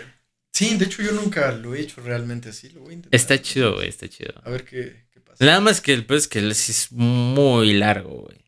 Sí, como cuánto. O sea, existen las partidas one shots que son solo una sentada y ya. Y esas duran de dos a tres horas, güey. Y hay partidas. Hay un señor que lleva 40 años jugando la misma partida. De, de- de Dungeons and ¿Qué? Dragons, te lo juro. ¿Neta? Te lo juro. ¿40 años? Sí, ¿Cómo, sí, sí. güey? Pues es Yo que. creo que ese es su objetivo. Su objetivo es que corra, ¿no? Es que. Se me él- hace él, él habla. O sea, tiene un, un librito, ¿no?